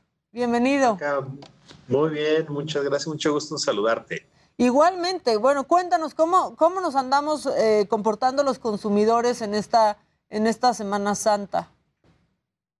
Pues mira, eh, ya desde hace un rato estamos haciendo una serie de levantamientos para entender muy bien el comportamiento de los hogares mexicanos en diferentes aspectos, entre ellos el efecto de la pandemia y todas las consecuencias económicas que esto trajo consigo. Entonces, justo en este momento, después de dos años, eh, que la pandemia ya tiene visos de haberse, pues hasta cierto punto resuelto, pensamos que era buena idea hacer un levantamiento, una, encuesta, para entender muy bien qué estaban planeando hacer las familias mexicanas, dado que es, ya tenemos ahora enfrente eh, las vacaciones de Semana Santa. Y desde nuestra perspectiva existía eh, la hipótesis de que pues, las personas, en general los hogares mexicanos ya tenían muchas ganas de salir, dadas las condiciones de la pandemia que nos tuvo encerrados tanto tiempo. Entonces salimos, hicimos una encuesta, 500 entrevistas en todo el país, en diferentes regiones de la República, distintas edades, distintos niveles socioeconómicos, y hombres y mujeres. Y lo que encontramos es que, a diferencia de otros años donde más o menos un 30% de las personas salieron en el 2020 y en el 2021, hoy ese porcentaje va a incrementarse. Entonces, dos días que ya iniciaron eh, de vacaciones, pues muy seguramente vamos a notar las playas, los centros turísticos mucho más saturados de lo que ocurría antes, o al menos en los últimos dos años. Eso es uno de, las, de los puntos relevantes que encontramos. Y entre aquellas personas que nos dijeron, no, yo en definitivo ni este año voy a salir, eh, la razón principal, a diferencia de años pasados, donde era el tema de la pandemia y que todo el mundo quería cuidarse y conservar la salud, hoy es el tema económico. Entonces, ese sesenta y tantos por ciento de personas que nos dijeron, aún en este año, sin restricciones de pandemia, pues no pienso salir por el tema económico. Entonces, a pesar de que eh, hoy ya no estamos con una restricción mayor, bueno, los efectos, eh, los hogares por el por los bajos ingresos, pues se siguen notando. Oye, y justo nosotros estábamos comentando que en la Ciudad de México para estas fechas, en otros años, pues estaba ya prácticamente vacía, ¿no? Y, pues la verdad es que no se siente tanto eh, que ya se haya ido mucho la gente, mucha gente, ¿eh? Yo creo que no, bueno, faltará ver... Eh, la próxima semana, ¿no? la próxima semana y el fin de semana, que es cuando más se nota el movimiento. Sin embargo, eh, en definitiva, nosotros tenemos la idea de que a, partir de estos resultados, que vamos hoy a notar una mucho mayor afluencia. Entonces, las, las playas y sobre todo los, los eh, pueblos mágicos son los que van a estar mucho más concurridos. Sí, que son destinos cercanos, que quizás es más barato porque llegas en tu coche, ¿no? Este, son mucho más accesibles que tomar un avión y volar a otro lugar más lejos. Correcto. Sí, de hecho también preguntamos, por ejemplo, si el destino entre las personas que tienen planeado salir era dentro del país o en el extranjero y solamente el 98%, bueno, el 98% de las personas nos dijeron que dentro del país y solamente el 2% en el extranjero. Entonces eso te da una muy buena idea de que en efecto ya se están ah, abriendo las posibilidades para poder tener este tipo de experiencias que al final de cuentas pues, son muy importantes. El, relajarse, el ver paisajes, el visitar algún familiar o, conocido. Esto, todos estos son los motivadores que nos llevan a tomar vacaciones, más la restricción reciente de movimiento que tuvimos. Entonces, al final de cuentas, existe el ímpetu, existe el deseo y lo único que nos está limitando un poco es el, el dinero. Como siempre.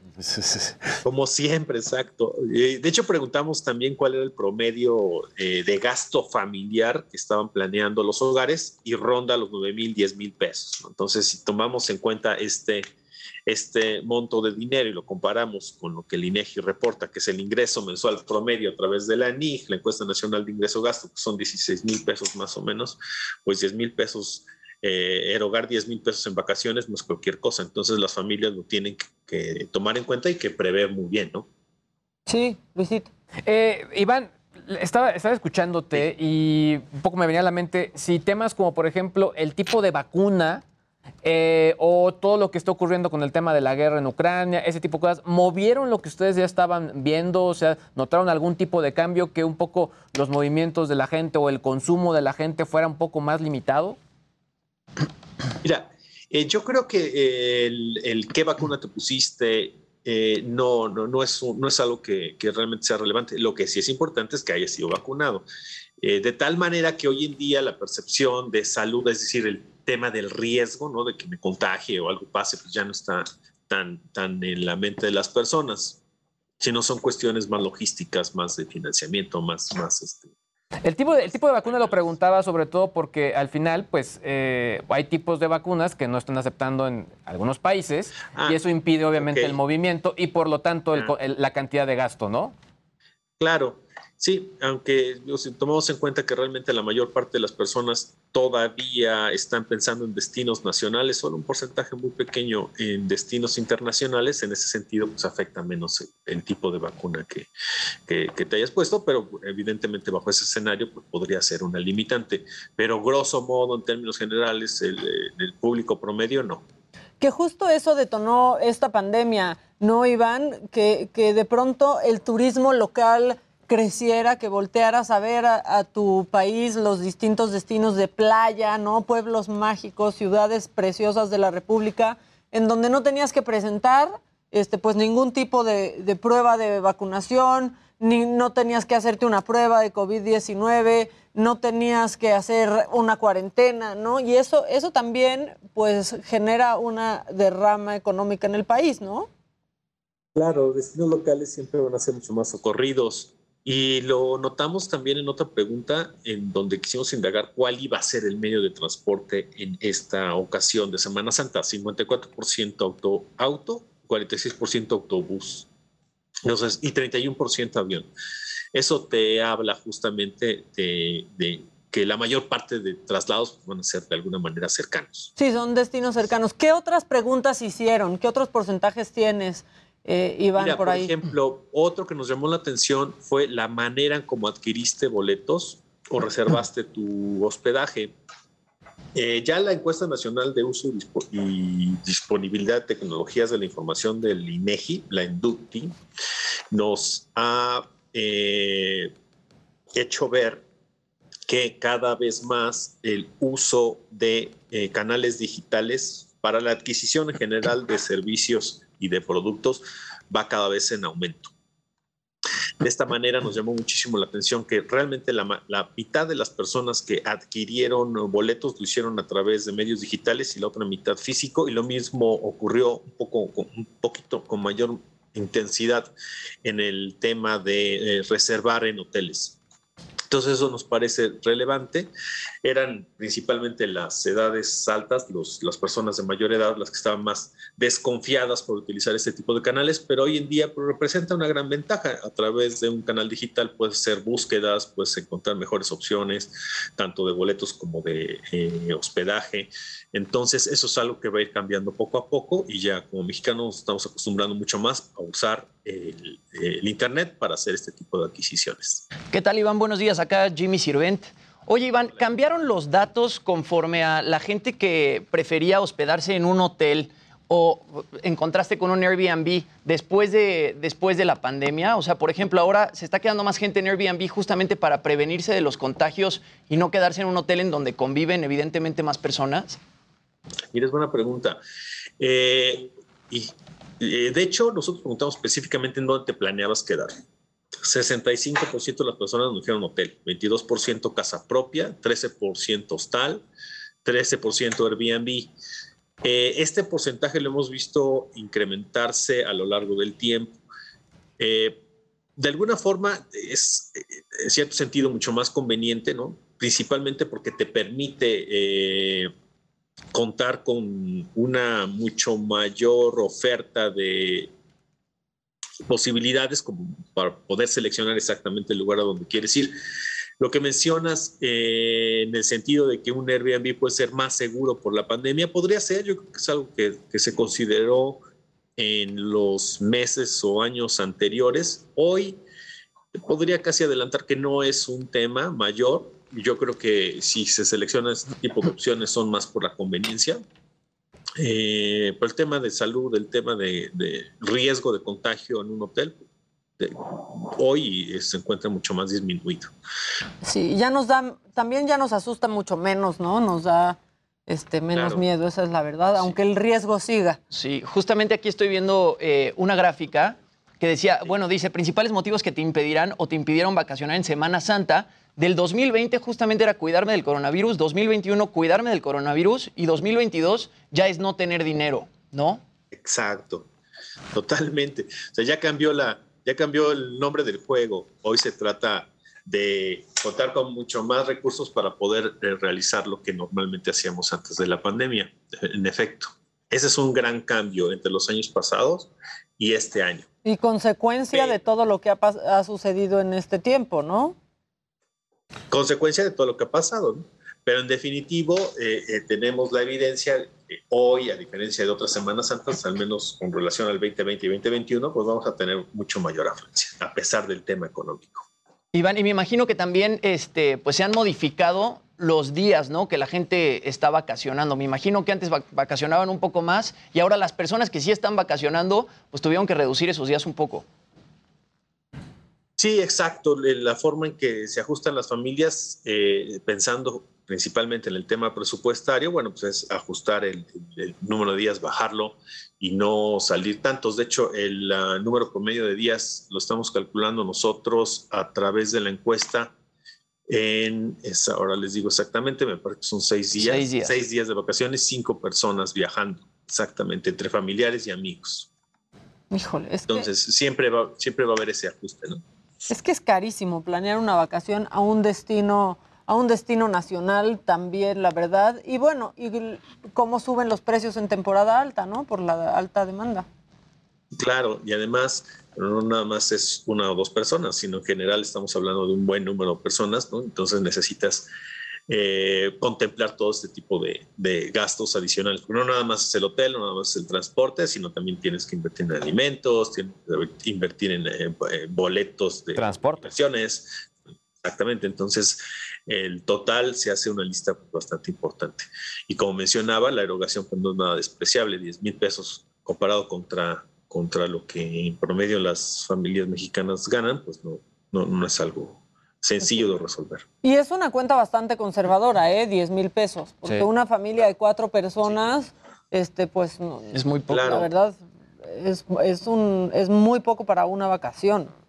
Es poco, seis días. aunque hay grandes De seis variaciones. días. por nivel- claro, hay grandes variaciones por nivel socioeconómico. Claro. Ajá, la- las erogaciones para niveles altos, como el ABC más, sube hasta 12 mil pesos. En cambio, en los niveles bajos de más de Y son solamente 7 mil pesos en promedio. El más caro es do- 12 mil. 12 mil. En promedio. 12 mil ABC más, ABC ABC más, para el nivel socioeconómico más, más alto, Ya. que es como clase, clase este, media altura. Muy bien. Pues muy bien, Iván. ¿Alguna otra pregunta que tengan, Yo compañeros? le quería preguntar, Iván, desde hace rato, porque hablabas justamente de cómo fue el transporte de muchas de las personas. Y, y me parece curioso porque también, eh, si eran automóviles, si tomaron en cuenta la situación que se veía, pues previo a esta Semana Santa, que hubieron cierre, hubo cierres de carretera, si eso evitó que decidieran viajar en automóvil o no. Y también, pues al final del día, pues que el aeropuerto no termina tampoco, los aeropuertos, de tener esta movilidad que quisiéramos, ¿no? Que siempre se retrasan los vuelos. Claro, yo creo que hay un efecto de practicidad. Entonces, eh, si eh, conjugamos destinos nacionales ¿no? con poco dinero, pues la alternativa es autobús o, o automóvil. ¿no? Claro. Entonces, en definitivo, eso- esas, esas dos opciones van a estar mucho más. Te ahorras. Aunque hoy observamos eh, tarifas de avión pues, bastante eh, cómodas, ¿no? Sí, y en autobús te ahorras pues las casetas o la gasolina también. Iván, muchas gracias, Iván Castro, director de PQR Planning Quant. ¿Dónde te pueden encontrar para tener más de estos datos? Claro, estamos en nuestras redes sociales y en la página planningquant.com. Perfecto, muchas gracias, Iván. Gracias. Felices vacaciones, si, abrazo. si es que sales. Igualmente. Sí, Bye. creo, pero Igual a ustedes. Chao.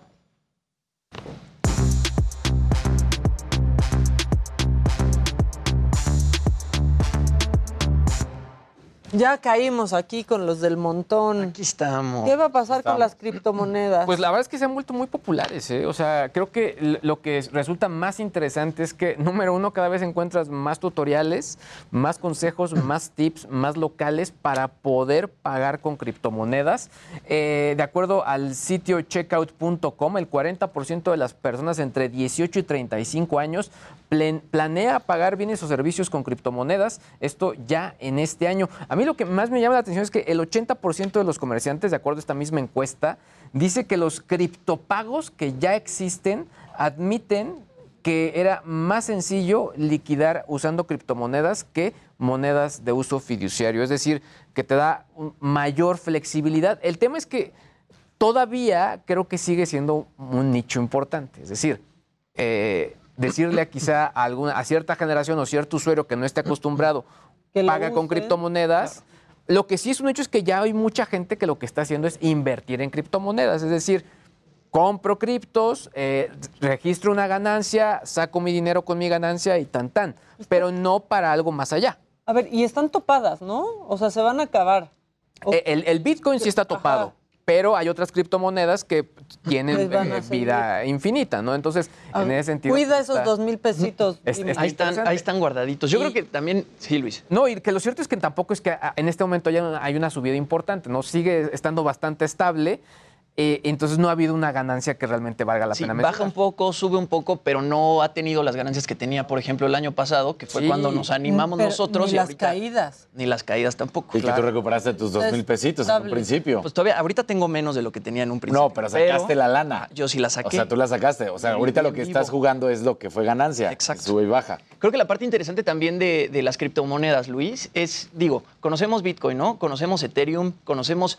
Hay Hay estas cri- eh, criptomonedas muy famosas, pero ¿cuántas criptomonedas hay? No, se decía que hay Muchísimas. con 400, o sea, 400 tipos de criptomonedas, No, o sea, no, es no, muchísimo. Que la apuesta realmente, o sea, o, o- o lo interesante sería apostarle a una de esas que Claro. de pronto van haciendo y esas son las que de pronto sí registran unos subidones que podrían hacerte ganar mucho Sí, dinero. Y sobre todo al final, entre más criptomonedas, pues al final, Más compras en Electra. pues bueno, más compras en Electra, pero al final La la también tienes, o sea, como que no hay un, un diferenciador, ¿no? O sea, no, no encuentras un punto donde digas, ¿por qué me voy a poner en una o en otra, ¿no? O sea, no sé, est- eh, creo que en este momento se vive un momento raro en el tema de las Sí. criptomonedas, sobre todo porque al final creo que sí se está buscando, eh, sobre todo lo que les llaman las ballenas, que son los grandes inversores, Sí. están buscando eh, que haya una bajada de criptomonedas para poder adquirir y después forzar al mercado para que pueda subir. O sea, ya es una estrategia tal cual, pero de los grandes empresarios.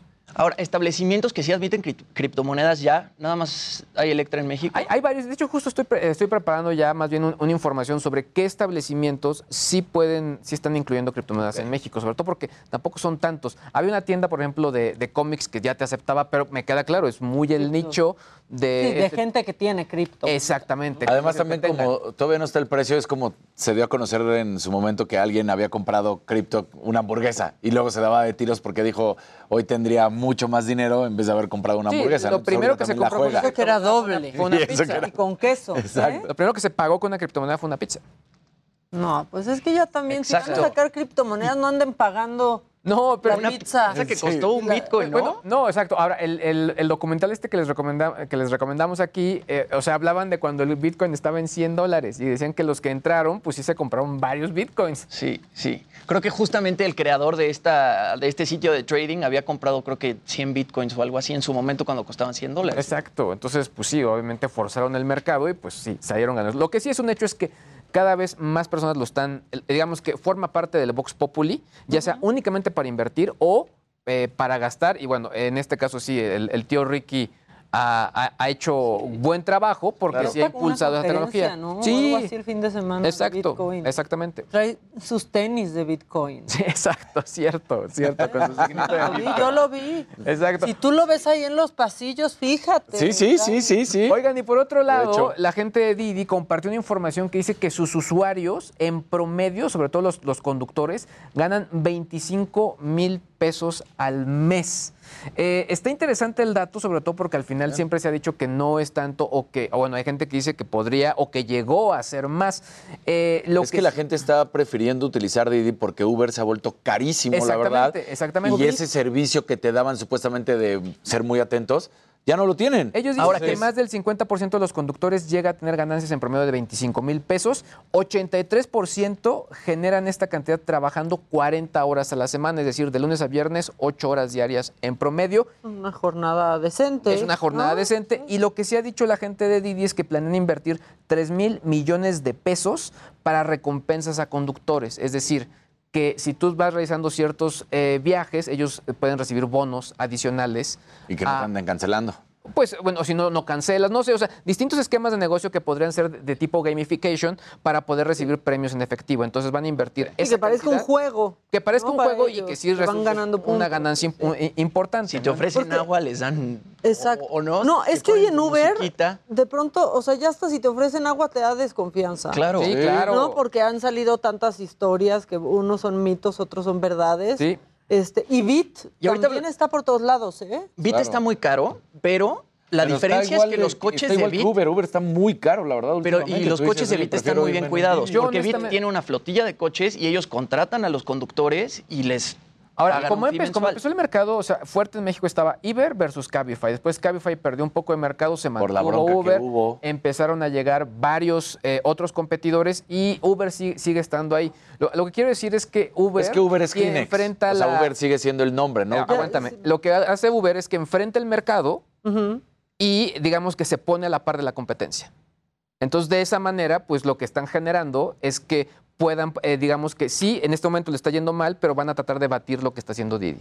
Pues sí, y también, que, hablando de Bit, yo creo que el valor agregado de ellos es que su tarifa no se modifica si hay tránsito. Claro, ¿no? pero Didi sí tiene tarifa din- dinámica. Ay, ven, ven. Es lo que te digo, o sea, como que Uber todavía es porque es el nombre que tiene la gente, pues fueron los primeros, digamos, en ese sentido, que más fuerte pegaron. Y hoy igual y alguien te dice, prefiero un Uber que un Didi. ¿Por qué? Pues si el Didi está perfecto, no, tiene ningún problema. Piensen que hubo un día en que nosotros defendíamos a Uber. ¿Se acuerdan cuando acaba de llegar? y sí. nosotros contra los taxistas, todo el A- a- mundo en Twitter. A tu verdadero amor. Exactamente, tu verdadero amor. ¿Y qué? Los trending topics de hoy, ¿qué son? Mira, pues la verdad es que, eh, pues sí, un reflejo de lo que está ocurriendo, eh, pues sí, en el, el- el día de hoy. Eh, obviamente, como ya lo mencionó eh, el buen Casarín, Checo Pérez, pues obviamente por, por este, Claro. este podio eh, que obtuvo. También por ahí está Le Pen, porque mientras eh, eh, todo ocurre en, en el mundo, en Francia el actual presidente Emmanuel Macron y la candidata Marine Le Pen eh, disputarán la segunda vuelta de las elecciones presidenciales y finalmente revocación de mandato. Era lógico. Pues sí, y lo de Le Pen fuertísimo, es de ultraderecha. Eh, las elecciones pasadas ganó Macron con 66% frente a un 33% y ahora pues se acercaron tanto que ya Claro. van a la segunda vuelta. Sí, exacto. ¿no? Pero bueno, este, ¿qué hacemos? ¿Un corte? ¿Va Casarín? ¿Qué quieren? ¿Qué quieren? Ah, un Pues- corte, que un corte. ¿Qué otro día? Que ahorita con ¿Que más ahorita no? calmita. Gracias. Que ahorita con más Ok, calmita. perfecto. Y luego aparte ya llegó Cox, entonces espérate. O sea, ahora sí que a la cola. A la cola todos, porque ya llegó Cox. Vamos a un corte y regresamos a las 10 con 56 minutos completamente en vivo. Esto es Me lo dijo Adela, ya volvemos.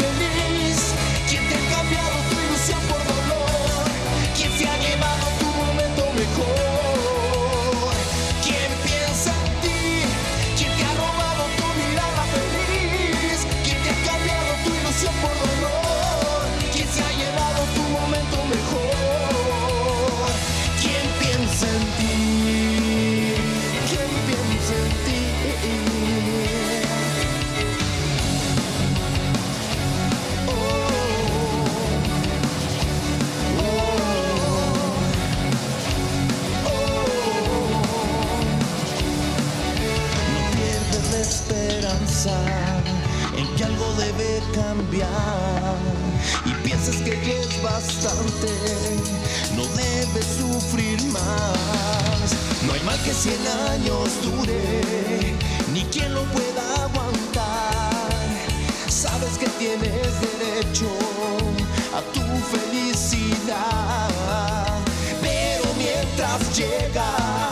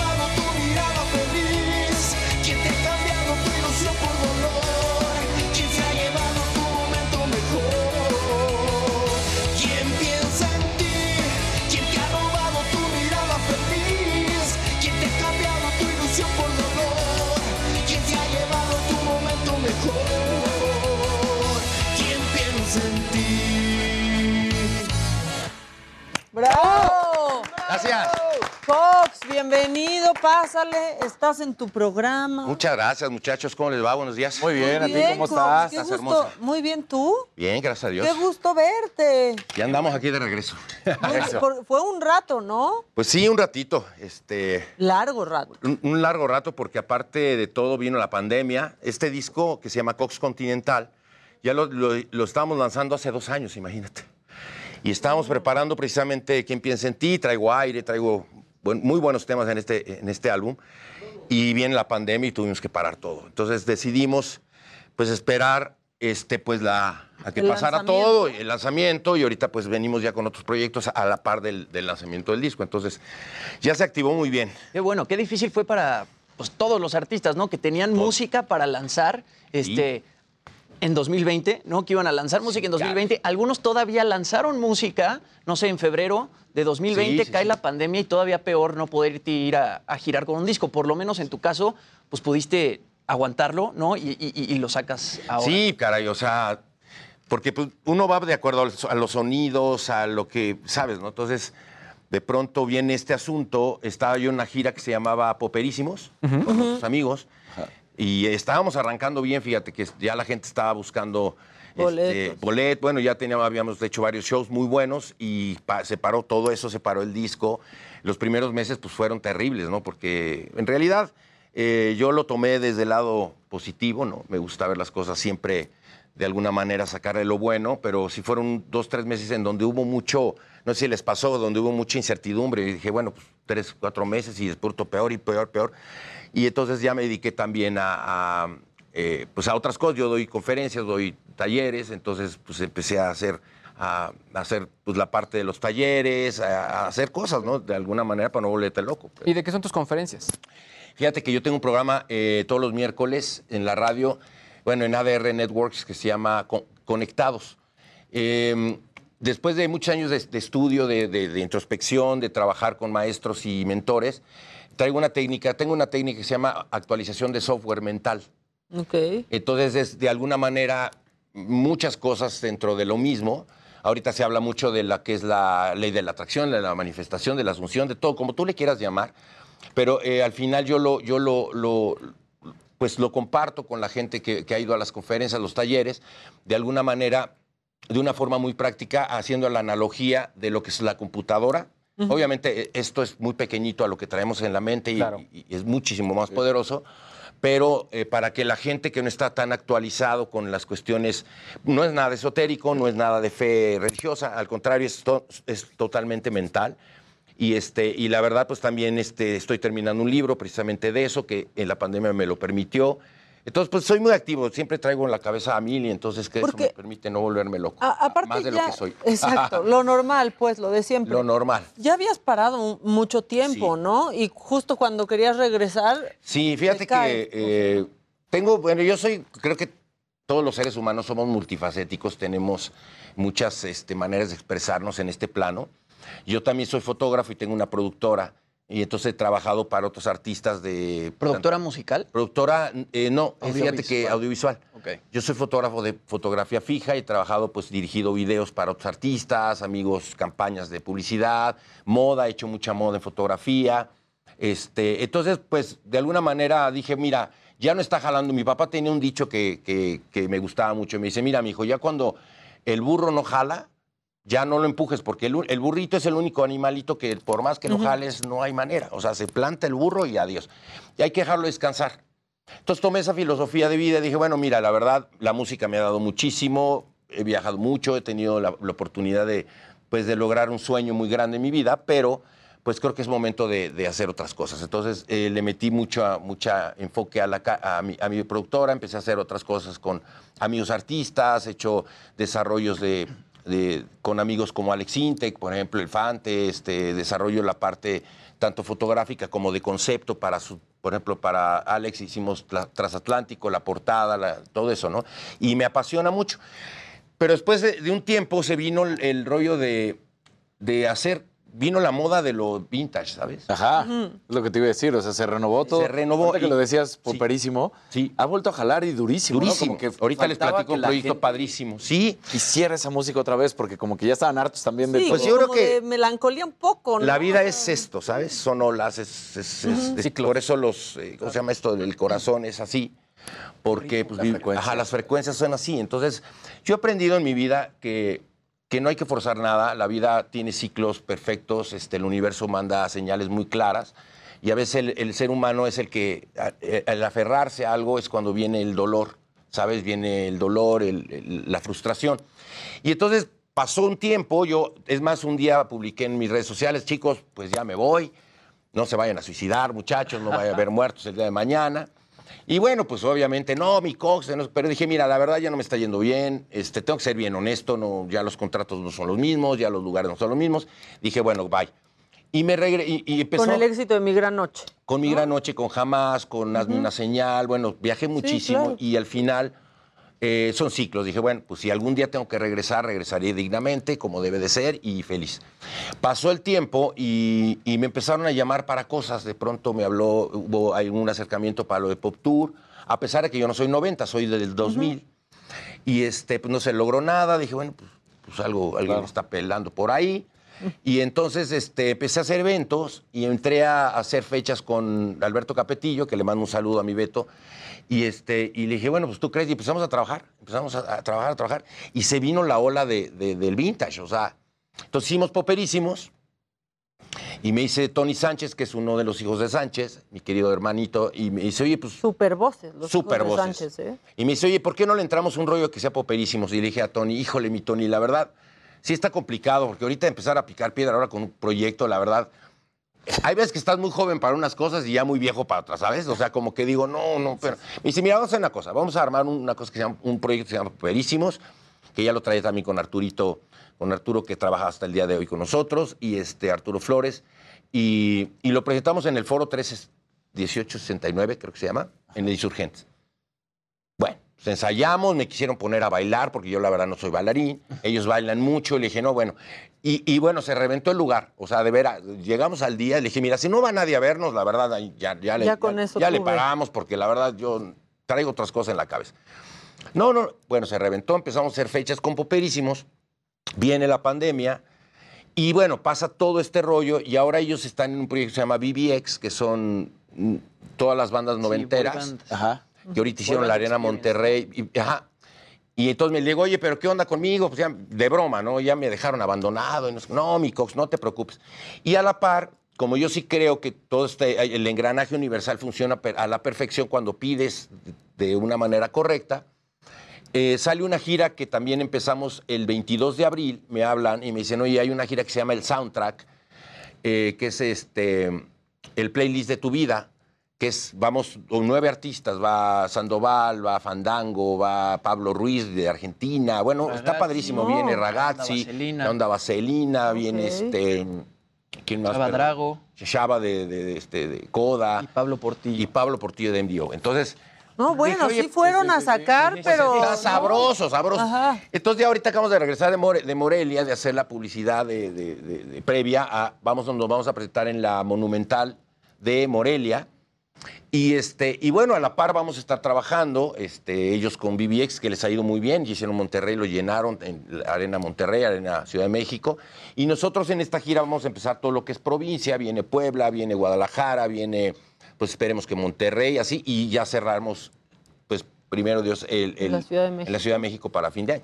Cox, ¿y cuándo lanzas Continental completo?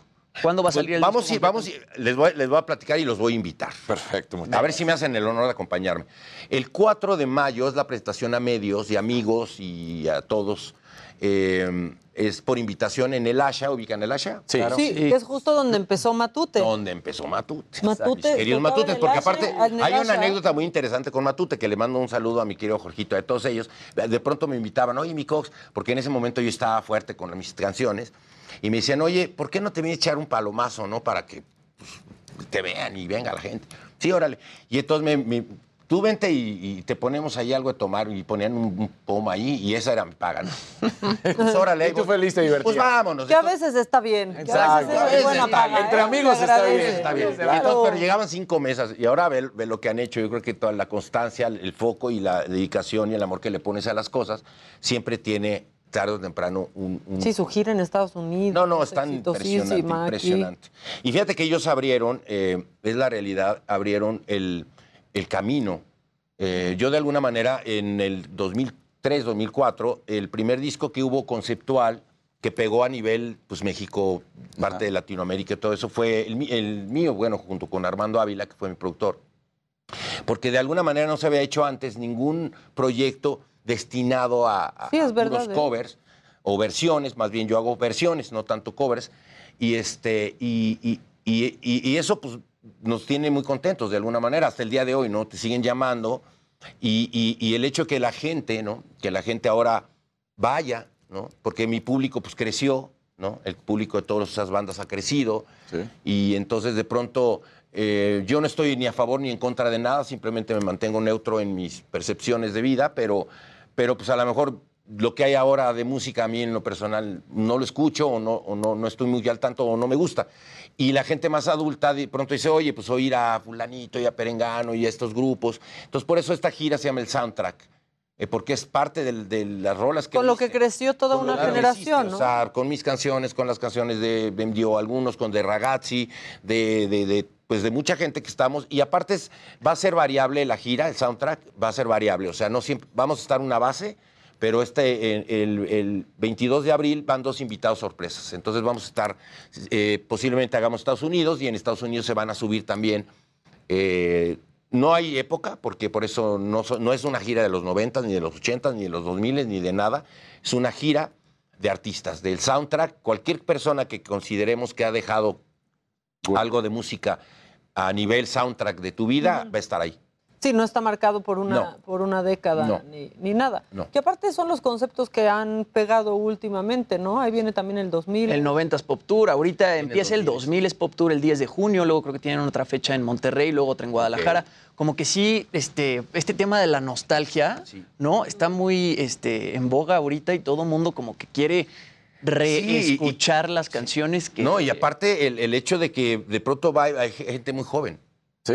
Exacto. Entonces, oye, y esta canción, es que esta me gusta, es que... Mira, este disco eh, co- continental está interesante porque abarco... De, siempre he desde hecho los cosas 50 desde hasta los los 50, 80s, ¿no? Grabé, si van al Asha el 4, que me va a dar mucho gusto, eh, traigo una canción con trío, por ejemplo, ¿no? En un rincón del alma. En un rincón del alma, pero con trío. Entonces, muy a mi estilo, muy a man- mi manera de cantarlo. Pero es, es un disco que yo, un álbum que yo le llamo, es como un universo, cada canción tiene, tiene un universo personal. Creo que se ha perdido mucho el... el o sea, los de- géneros son muy distintos. muy diferentes. sí. La única línea conductual es mi voz. No tiene nada que ver, por ejemplo, ahorita canté Quien piensa en ti, que es el sencillo que para mí es importante. por- me, me lo han preguntado, ¿y por qué escogiste Quien piensa en ti? Y yo les contesto de esta manera, mira, Quien piensa en ti tiene dos partes. Eh, la recordamos por el coro, no sé si se acuerdan, la Sí, grabó claro. Gonzalo en los ochentas, y te, re- y te, re- te remite a, a la fiesta. No sé si a ustedes les pasa lo mismo. Sin embargo, es una, es una canción muy introspectiva, muy depresiva y muy esperanzadora a la vez. Entonces la gente me dice, ah, cabrón, ahora sí que mi cosa, ahora sí ya te... Sí, es de mis favoritas. Es que te fumaste, mi chavo. Pero en realidad, eh, el- el primer, la primera parte de la canción eh, habla de un hombre depresivo, un ser humano depresivo, de- depresivo con, con carencias, porque normalmente el sistema, los esquemas mundiales, bueno, de nuestra sociedad, te roban los sueños mm, hasta los 30 años. La mayoría de la gente a, eh, a los 30 años ya lo que soñó están de acuerdo que cuando eres niño sueñas. Tú pregúntale a un niño qué quiere ser y no te va a decir quiero ser un hombre fracasado, aburrido y, y- y triste en la vida. O sea, no- porque están muy pegados a la, a la- a la información original de donde venimos. Y de pronto, eh, por eso dice, eh, eh, las manos en el bolsillo, la barba sin rasurar, este, etcétera. El video, que lo vamos a tener pronto, es un video muy deprimente, muy fuerte. Entonces, eh, y- pero la otra parte es, ok, tampoco, pues la, la idea es que no vivas así toda tu vida, sino que despiertes a la conciencia de cualquier ser humano y tienes una esperanza siempre, hasta el último momento que vivas en este plano, tendrás una, una esperanza de poder cambiar tu vida, pero depende de esto, que es lo que precisamente Claro, los lo que talleres. Y vaya que tú has tenido momentos difíciles, difíciles. Cox, ¿no? Sí, muy. Eh, creo que, ¿cuándo fue? Por ahí del 2015 que, Sí. que enfrentaste pues, una situación bien, Bien pues, difícil. bien difícil y, y complicada, ¿no? Fíjate que te voy a decir una cosa hermosa. Eh, cuando yo agradezco, agradezco todas esas cosas que han pasado en la vida porque eh, hay de dos sopas. O cambias, realmente son golpes que la vida te pone quizá, o que tú también.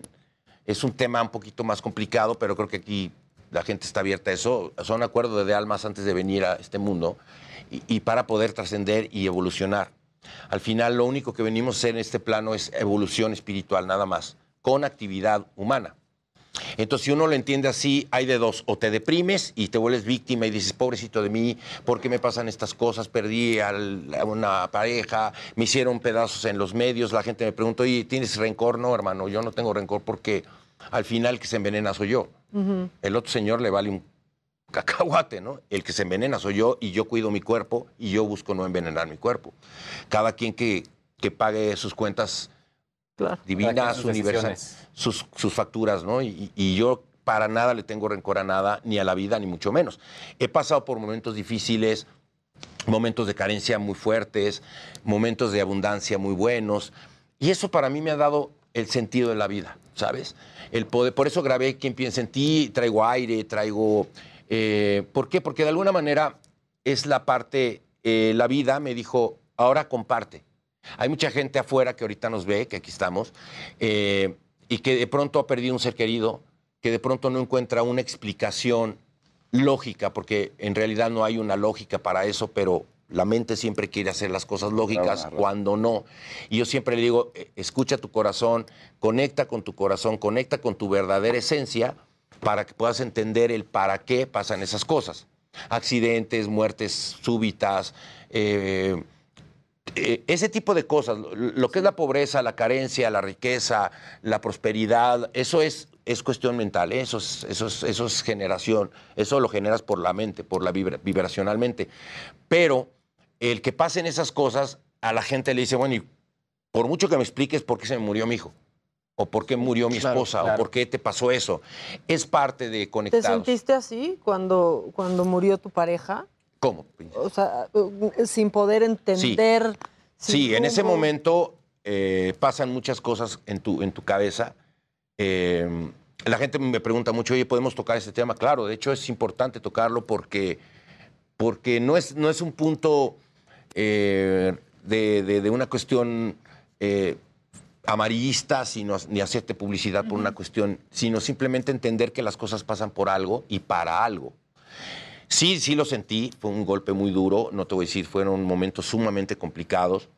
Eh, yo no te diría que no se lo deseo a nadie. Y la gente de pronto me dice, ¿cómo que no se lo deseas a nadie? Yo no soy nadie para desear o no desear. Pero si lo llegas a pasar, es para bien, siempre. Es un aprendizaje. Siempre es para bien. Todo lo que te pasa, todo, todo, todo, absolutamente en la vida es para bien. Eh, es parte de los talleres que doy. Y me Todo imagino que bien. todos estos temas los abordas en tu libro El niño de la Sí, vitrina. el niño de la vitrina. Que sale. Fíjate que bien informado, muchas gracias. Mira, O sea, mira. El niño de la vitrina es un niño, a grandes rasgos, para que la gente, es, es un libro que va a estar acompañado para los jóvenes, se va a regalar. Eh, es un libro que habla de un niño con ilusiones que no le hace caso a un hada, para que la gente de pronto no se meta en cosas religiosas ni cosas muy complicadas. El hada es tu, tu, tu yo interno, Tu interior. tu yo interior, tu- el que sabe. Entonces, ese, ese, ese, ese, ese joven se va separando de los consejos de, del hada y entonces él se va por la fama, por el exceso, por los amigos, por la falsa, el oropel de la vida, ¿no? Y las consecuencias son muy graves. Termina triste, termina pobre, termina totalmente desalineado con la vida. Y está muy interesante porque cada capítulo habla, eh, lo abordo desde un punto de vista de sentimiento, de, de la soledad, del miedo, todo, toda la parte emocional que cualquier ser humano tiene, eh, sobre todo el miedo, ¿no? el miedo a la vida, el miedo al éxito. Si tú preguntas a la gente, siempre te va a decir, yo no le tengo miedo al éxito, yo quiero el éxito. Y con dos rascaditas que le das, o simplemente hablando con la persona, te das cuenta que le tiene terror al éxito, a cómo manejar el éxito. Oye, Cox, bueno, pues aunque estabas retirado de la música, vemos que has estado eh, Sí. pues chambeando muchísimo. ¿Ya está disponible en todas las plataformas? Ya prontito sale ¿Quién piensa en ti? Después del 4, chicos, 4 de mayo, se lanza oficialmente el disco Cox Continental para que bajen este ¿Quién piensa en ti? en Spotify y vamos a empezar a hacer Una gran rola. aquí. una gran rola y creo que vamos a cantar otra, no sé. Ah, viene otra versión muy padre Muy que les quiero compartir, que es cuando- una versión muy personal de Cuando calienta el sol de los hermanos Igual. Muy bien, pues la estamos, la estaremos esperando. Gracias, Cox, por Gracias, venir. preciosa. Gracias a ustedes. Gracias, por, gracias. por el recibimiento. Un beso a toda la gente que nos ve. Muchas gracias por estar acá. Nosotros vamos a un corte y seguimos todavía con más en Me lo dijo Adela.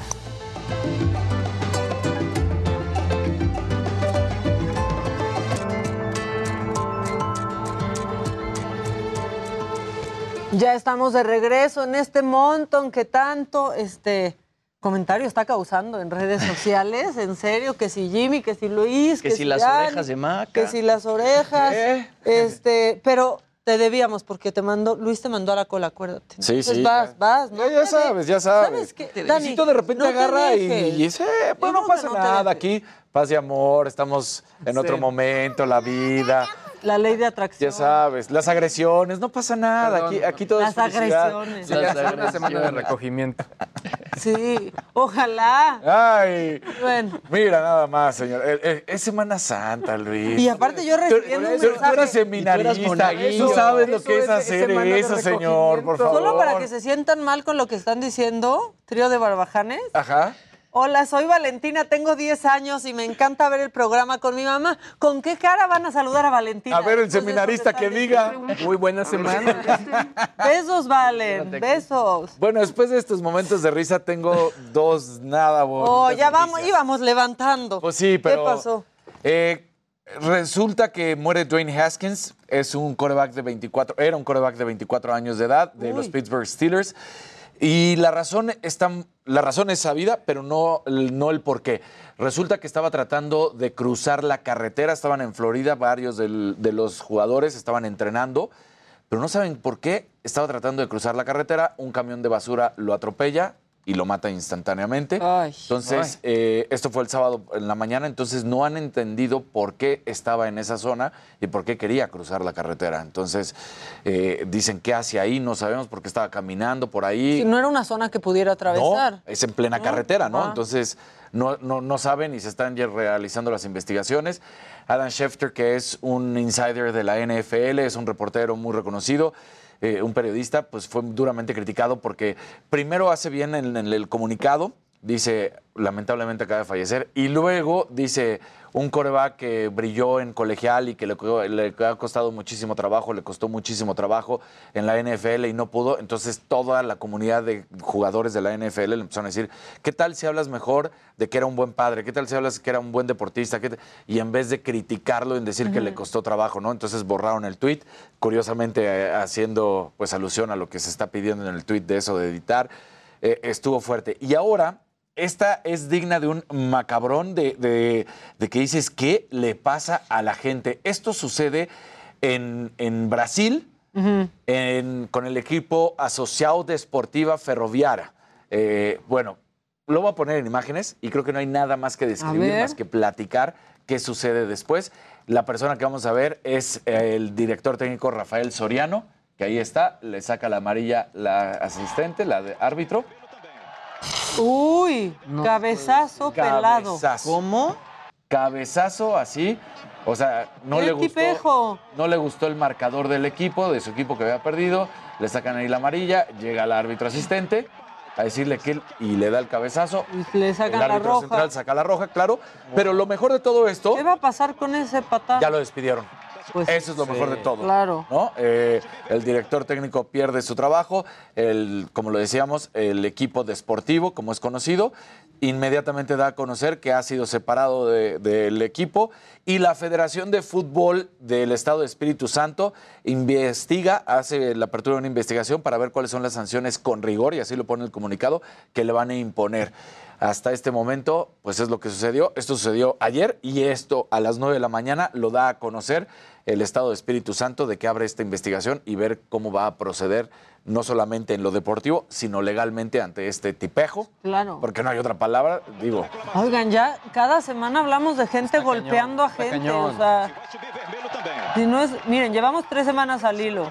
Con distintos niveles, ¿no? Exacto. Will Smith, Y en distintas Alfredo Adame, y en distintas secciones y ámbitos. Alfredo. Adame y ahora este. ¿Qué tal? ¿Quién sigue? ¿Quién sigue? ¿Elon Musk? Exacto.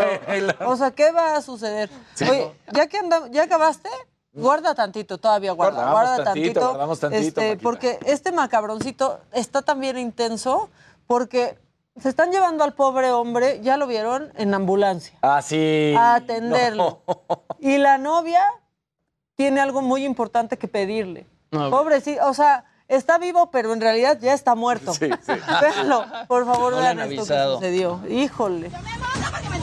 Espere que al menos lo atiendan los paramédicos, mami. ¿Cómo así? No, pero espérese un momento. O sea, tú desbloqueame tu celular y ya ahorita que te estabilicen vemos qué onda. Digo, también la mujer muy bien, ¿no? Porque así ya sabes si sí va al hospital o, o va alguien más. Y todos se pusieron de su lado para bajarla de la ambulancia. No, no, no. Todos los amigos de, no, ya arráncate, arráncate, arráncate. Y pues no, no le desbloquearon el celular a, este, a esta mujer. Vean, ahí está pidiendo. ¿Cómo así? No, pero espérese un momentico. Pero ¿cómo le da que... Hasta se hizo el más grave, el pobre hombre de estoy inconsciente, ¿no? Como Yalitza dijo, no puedo, estoy muerta, ¿no? Como la Cleo.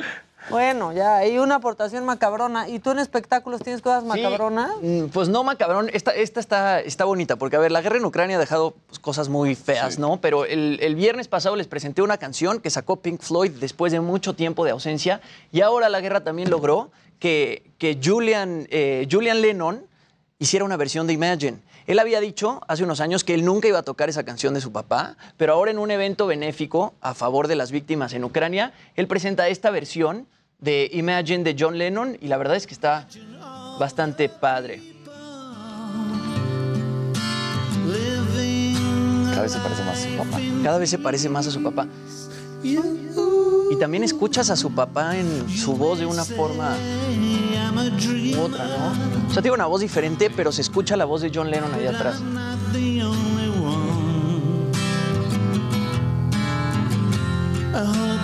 Pero más joven no parecía.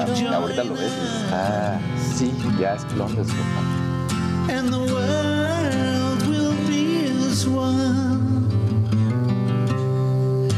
Bueno, ahí Julia Lennon dice, hoy por primera vez interpreté públicamente la canción de mi papá Imagine La canción refleja la luz al final del túnel que todos estamos esperando. Siempre había dicho que la única vez que consideraría cantar Imagine sería si fuera el fin del mundo. La guerra contra Ucrania es una tragedia inimaginable. Como ser humano y como artista me sentí obligado a responder de la manera más significativa que pude. Eh, justamente esta canción formó parte de la campaña Stand Up for Ukraine, un esfuerzo global por recaudar fondos eh, que se transmitió desde Varsovia, Polonia. Y bueno, recaudaron 10.1 billones de euros para todos los afectados por la guerra entre Ucrania y Rusia. Y así, bueno, Julian Lennon de una forma u otra está regresando a hacer música. Él, lo último que lanzó, lanzó un par de sencillos que se llaman Freedom y Every Little Moment y al parecer va a sacar un disco muy pronto que se va a llamar Jude en honor a Hey Jude, que esa canción le escribió Paul McCartney justamente a, a Julian cuando tenía cinco años y sus papás estaban separando. Y su medio hermano, hijo de Johnny Jocon, es de The Flaming Lips, ¿no? Exactamente. Es buenísimo, The Flaming The Flaming Lips es extraordinario. Y la verdad, Julian también. Y lo que decíamos, sí recuerda mucho a la voz de, de John Lennon, que John Lennon nunca alcanzó a tener la edad que tiene Julian ahorita. Él ahorita tiene 59 años. Y aquí dice Entonces- Monique, ser hijo de John Lennon debe de ser muy jodido, mucho reto, pues sí, es cierto. Pues sí, La verdad es que Ser hijo de John Lennon y querer que- ser músico, Sí, Claro. sí, está sí. cañón. Oiga, y ya que tocaste el tema de Ucrania y, la guerra en Rusia, híjole, pues no sé si vieron que Chanel, esta firma carísima, pues ha decidido salir de Rusia, ¿no? Y no vender en ese país. Y entonces muchas influencers rusia- rusas, perdónenme, están rompiendo que sus bolsas, que su distintas, sus, sus mercancías y lo están subiendo a sus redes sociales. Obviamente las que no están en Rusia, porque si no, no, po- no podrían subirlo Claro. a Instagram, pero pues han decidido boicotear a Chanel. Ahora, yo sí boicotearía, pero no rompiéndolas. En Go Trendier. ¿no? En Go Trendier los, este, ¿no? los boicotearía. Y ya era solo un comentario de cosas que pasan, este, pues, ¿no? Paralelamente mientras está la guerra entre dos países. Síguete con Daddy Yankee, anda. No, ahí les va. Este, Cristi Nodal, mamá de Cristian Nodal, publicó unas Ex historias. suegra de en su Belinda. Ex suegra de Belinda, exactamente. Publicó unas historias en su cuenta de Instagram eh, diciendo que le detectaron un tumor maligno justamente en el Ah. colon. Ella comparte estas historias en su cuenta de Instagram. Previa a esta historia, ella había compartido una imagen en donde estaba este, en su cama de hospital y ella decía que le habían detectado un tumor en el colon que le dijeron que la tenían que operar, pero tiempo después la, vo- la volvieron a revisar y resulta que el tumor había desaparecido. Ella dice, gracias Dios por esta oportunidad de vida. Sé que están muchas personas orando por mi salud, lo cual agradezco de corazón. Tenía un mes sin poder comer, no tenía fuerza y todo iba peor cada vez. Me han hecho infinidad de estudios, pero ayer recibimos la noticia de que tenía un tumor maligno en el colon y tenían que operarlo de inmediato. Tiempo después, ella vuelve a publicar y dice que el tumor este, pues había desaparecido de una forma u otra y que es uno de mil casos que suceden este tipo de cosas. Entonces, bueno, Cristi Nodal por lo menos está bien. Ahora, pues toda la batalla que ha tenido Cristi Nodal con Universal últimamente, ¿no? Entre ella y el papá, que son managers de Nodal, pues con, con Universal se la estaban viendo negras por los derechos de las canciones, que Nodal ahorita ya está con otra disquera, pero en su momento se peleó con Universal Music porque él quería seguir sacando música y como que Universal este, pues no lo dejaba. Muy bien. Dicen aquí que, que más fregado que ser hijo de John Lennon, ser hijo de AMLO. O de Adame. De Adame. o sea, sí, qué bueno que si quieren márquenos, ¿eh? Márquenos Sí, a nuestro WhatsApp si tienen una consulta que hacer o algo que contarnos. Oigan, y ya- ya que preguntaban. al teléfono en lo que Jimmy está aquí con Preguntaban en el chat por Daddy Yankee, ¿no? Hace un par de semanas justamente Daddy Yankee anuncia su retiro musical luego de más de tres décadas de ser, pues yo creo que el máximo exponente del reggaetón en el mundo, ¿no? Él fue un poco quien puso la semilla con esa canción Gasolina. Con la gasolina. ¿no? Y que hizo pues del reggaetón un género súper viral. Él anuncia eh, su retiro de la música hace un par de semanas, pero pues también confirma un tour de despedida.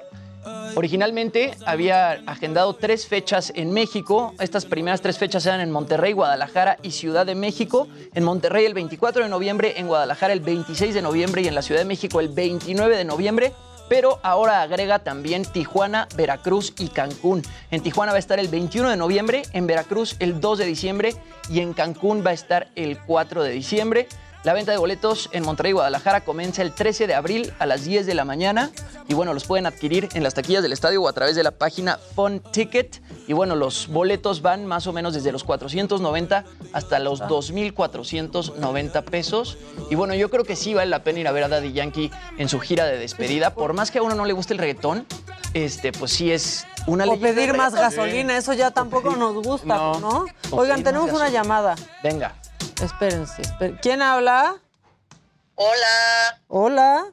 Ay, a todos los adoramos. Mi hija de 21 años y yo de 47, los adoramos. Extrañamos a la señora de la casa, pero estamos felices porque con ustedes es otra onda nuestro día. Nosotros Ahorita también la extrañamos. ejercicio. Ahorita dice dice Jimmy que qué onda con tu hija de 21 años. Jimmy, eh, después te escribo, a ver qué tal. Órale. Oye, Mándame muchas gracias por vernos. ¿Sales en Semana Santa o qué va a pasar contigo? No, yo no salimos y porque las carreteras están horribles más que a Cuautla, porque mis papás acaban de cambiar ahí a vivir y pues hay que ir a verlos un ratito y ya, a regresarnos. Pues Nada muy bien. un- Dos días. Oiga, vayan a ver todas las obras de teatro que aproveche la gente. La de Mentiras Obvios, lo máximo. Pero fuimos a ver la de Goce el viernes, el, el teatro vacío. Vayan, y la obra está padrísima. Todas valen la pena. Ay, que estaba vacío. Sí, en la de las seis había, éramos como 40 personas. Y la verdad, está padrísima la obra. No me la imaginaba así. Ya, pues qué mal. Oye, pues muchas gracias por, Gracias por a llamarnos. Un beso. Un abrazo. Cuídense mucho. Bye. Bye. Tenemos otra llamada. Es que nos gusta platicar con la gente, Sí pero nada más que no puedo poner el, el speaker, no sé por qué. Espérame, Emi, te voy a... Ya, ahí está. ¿Quién habla? Hola. Sí, no, ¿por pues ya se cortó. No quiso. No, ya se nos trabó el WhatsApp, entonces este, aprovechense en lo que no quiso, no jala, no jala. Es que se nos satura un poco. Este, pero ahorita entrará otra otra llamada. Lo que pasó en Nueva York fue que explotó una alcantarilla. Sí. Eso fue lo que sucedió, ¿no? Es- fue justo lo que lo que pasó ya. Me estás diciendo acá mi informante, exactamente, ¿no? Acumulación de gas. Imagínate, imagínate. eso. Sí, sí. Listo. Bueno, ¿quién habla? Exactamente. Hola. Hola, buen día. Hola, ¿le puedes bajar porfa la tele porque nos escuchamos nosotros?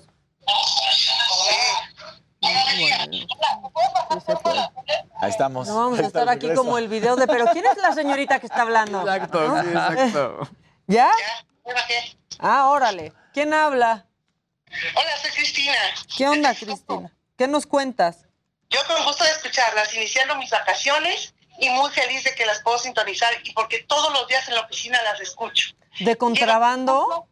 Sí, las escucho porque pongo este el internet y entonces estoy con audífonos. Yo creo que mi compañera de trabajo va a decir que estoy loca porque de repente con todo lo que dicen, con todos los análisis, hago comentarios, me río. Me encanta el programa. Son mi, mi programa favorito. Ay, qué linda. Muchas Muchísimas gracias. gracias. Y cuéntanos, ¿qué vas a hacer de vacaciones?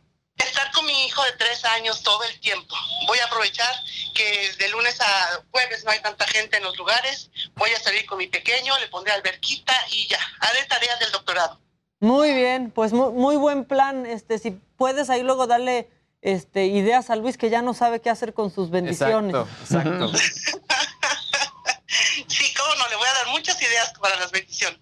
Bueno, pues te mando un abrazo. Gracias por Qué vernos. gusto de que haya entrado mi llamada. Son un amor todos. Saludos a la señora de la casa y saludos a todos. Estoy feliz de que haya entrado mi llamada. Muchas Abrazo. gracias.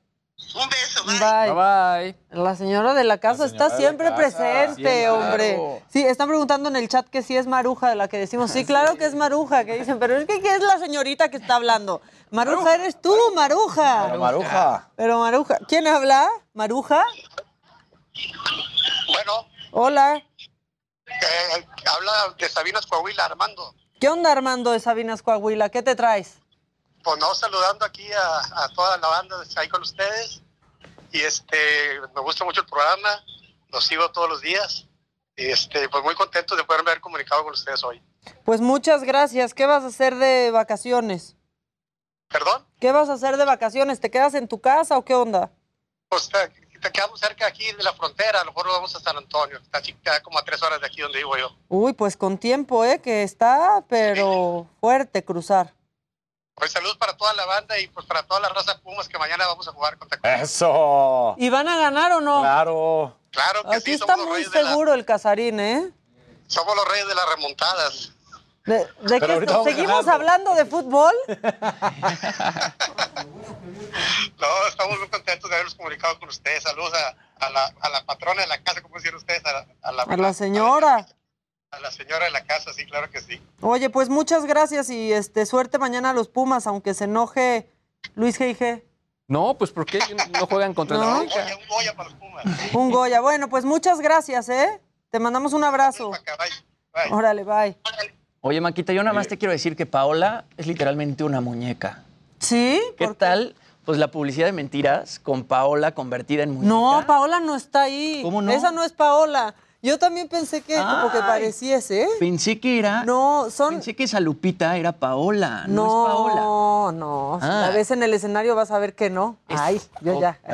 de Pues qué perrucha. triste, iba a extrañar a Paola. No, bueno, esa Es mentiras son el las musical. protagonistas del musical que se estrena el próximo 13 de mayo. En el Teatro Aldama, exacto. Exactamente. Y Paola sigue haciendo El mentiras. concierto, sold out cada semana. Y seguirán y habrá, yo creo, este, pues no puedo decir nada más. Igual las muñecas están- Pero habrá sorpresas también con, con eso. Pero bueno, ahí están las protagonistas. Yo juré de que era la nueva Paola. temporada del musical. No, Jimmy, ponte Bueno, los lentes, Paola, Jimmy. si me estás viendo de todas maneras, eres una muñeca. Muy bonita. Ay. Muy hermosa. otra muñeca. Muy bella. Muy Oye, bien. la UEFA da a conocer este, que se va a cerrar el Wanda Metropolitano. Este es el estadio del Atlético de Madrid. Para las- una sección de 5 mil personas porque eh, resulta que en el partido que se había tenido ante el Manchester City hubo saludos nazis. Entonces dicen que eso Ay, lo van a no, permitir. ya, Tenemos el video ya. si lo quieren ver, en el cual pues estos seguidores están haciendo el chistecito, muy desagradable. Pero mejor ni verlo. Y entonces, bueno, pues justo eh, esto dice la UEFA, que estos aficionados fueron captados haciendo el gesto en la derrota ante el Manchester City y por, la- por eso la UEFA anuncia que por conducta discriminatoria se cierran 5.000 butacas del Wanda Metropolitano. Oigan, una llamada. Venga. ¿Quién habla? Hola. ¿Maca? Sí, esa mera. ¿Quién habla? Maca. Hola. Hola. No, no, ident- no identifico si es mucho gusto o mucho pesar. A ver. Bájale, bájale, bájale a tu tele y Dale, escúchanos nada Es que más. me quería escuchar. Sí, soy yo. No, ya sé, te vas a quedar como la maruja. También tú, ¿qué onda? Ay, qué felicidad. Los amo. Todos son guapísimos. Los quiero en mi vida. Muchas gracias, pero ¿a quién prefieres? No, no es cierto, es broma, es broma. es A broma. todos. Muy bien, así se contesta.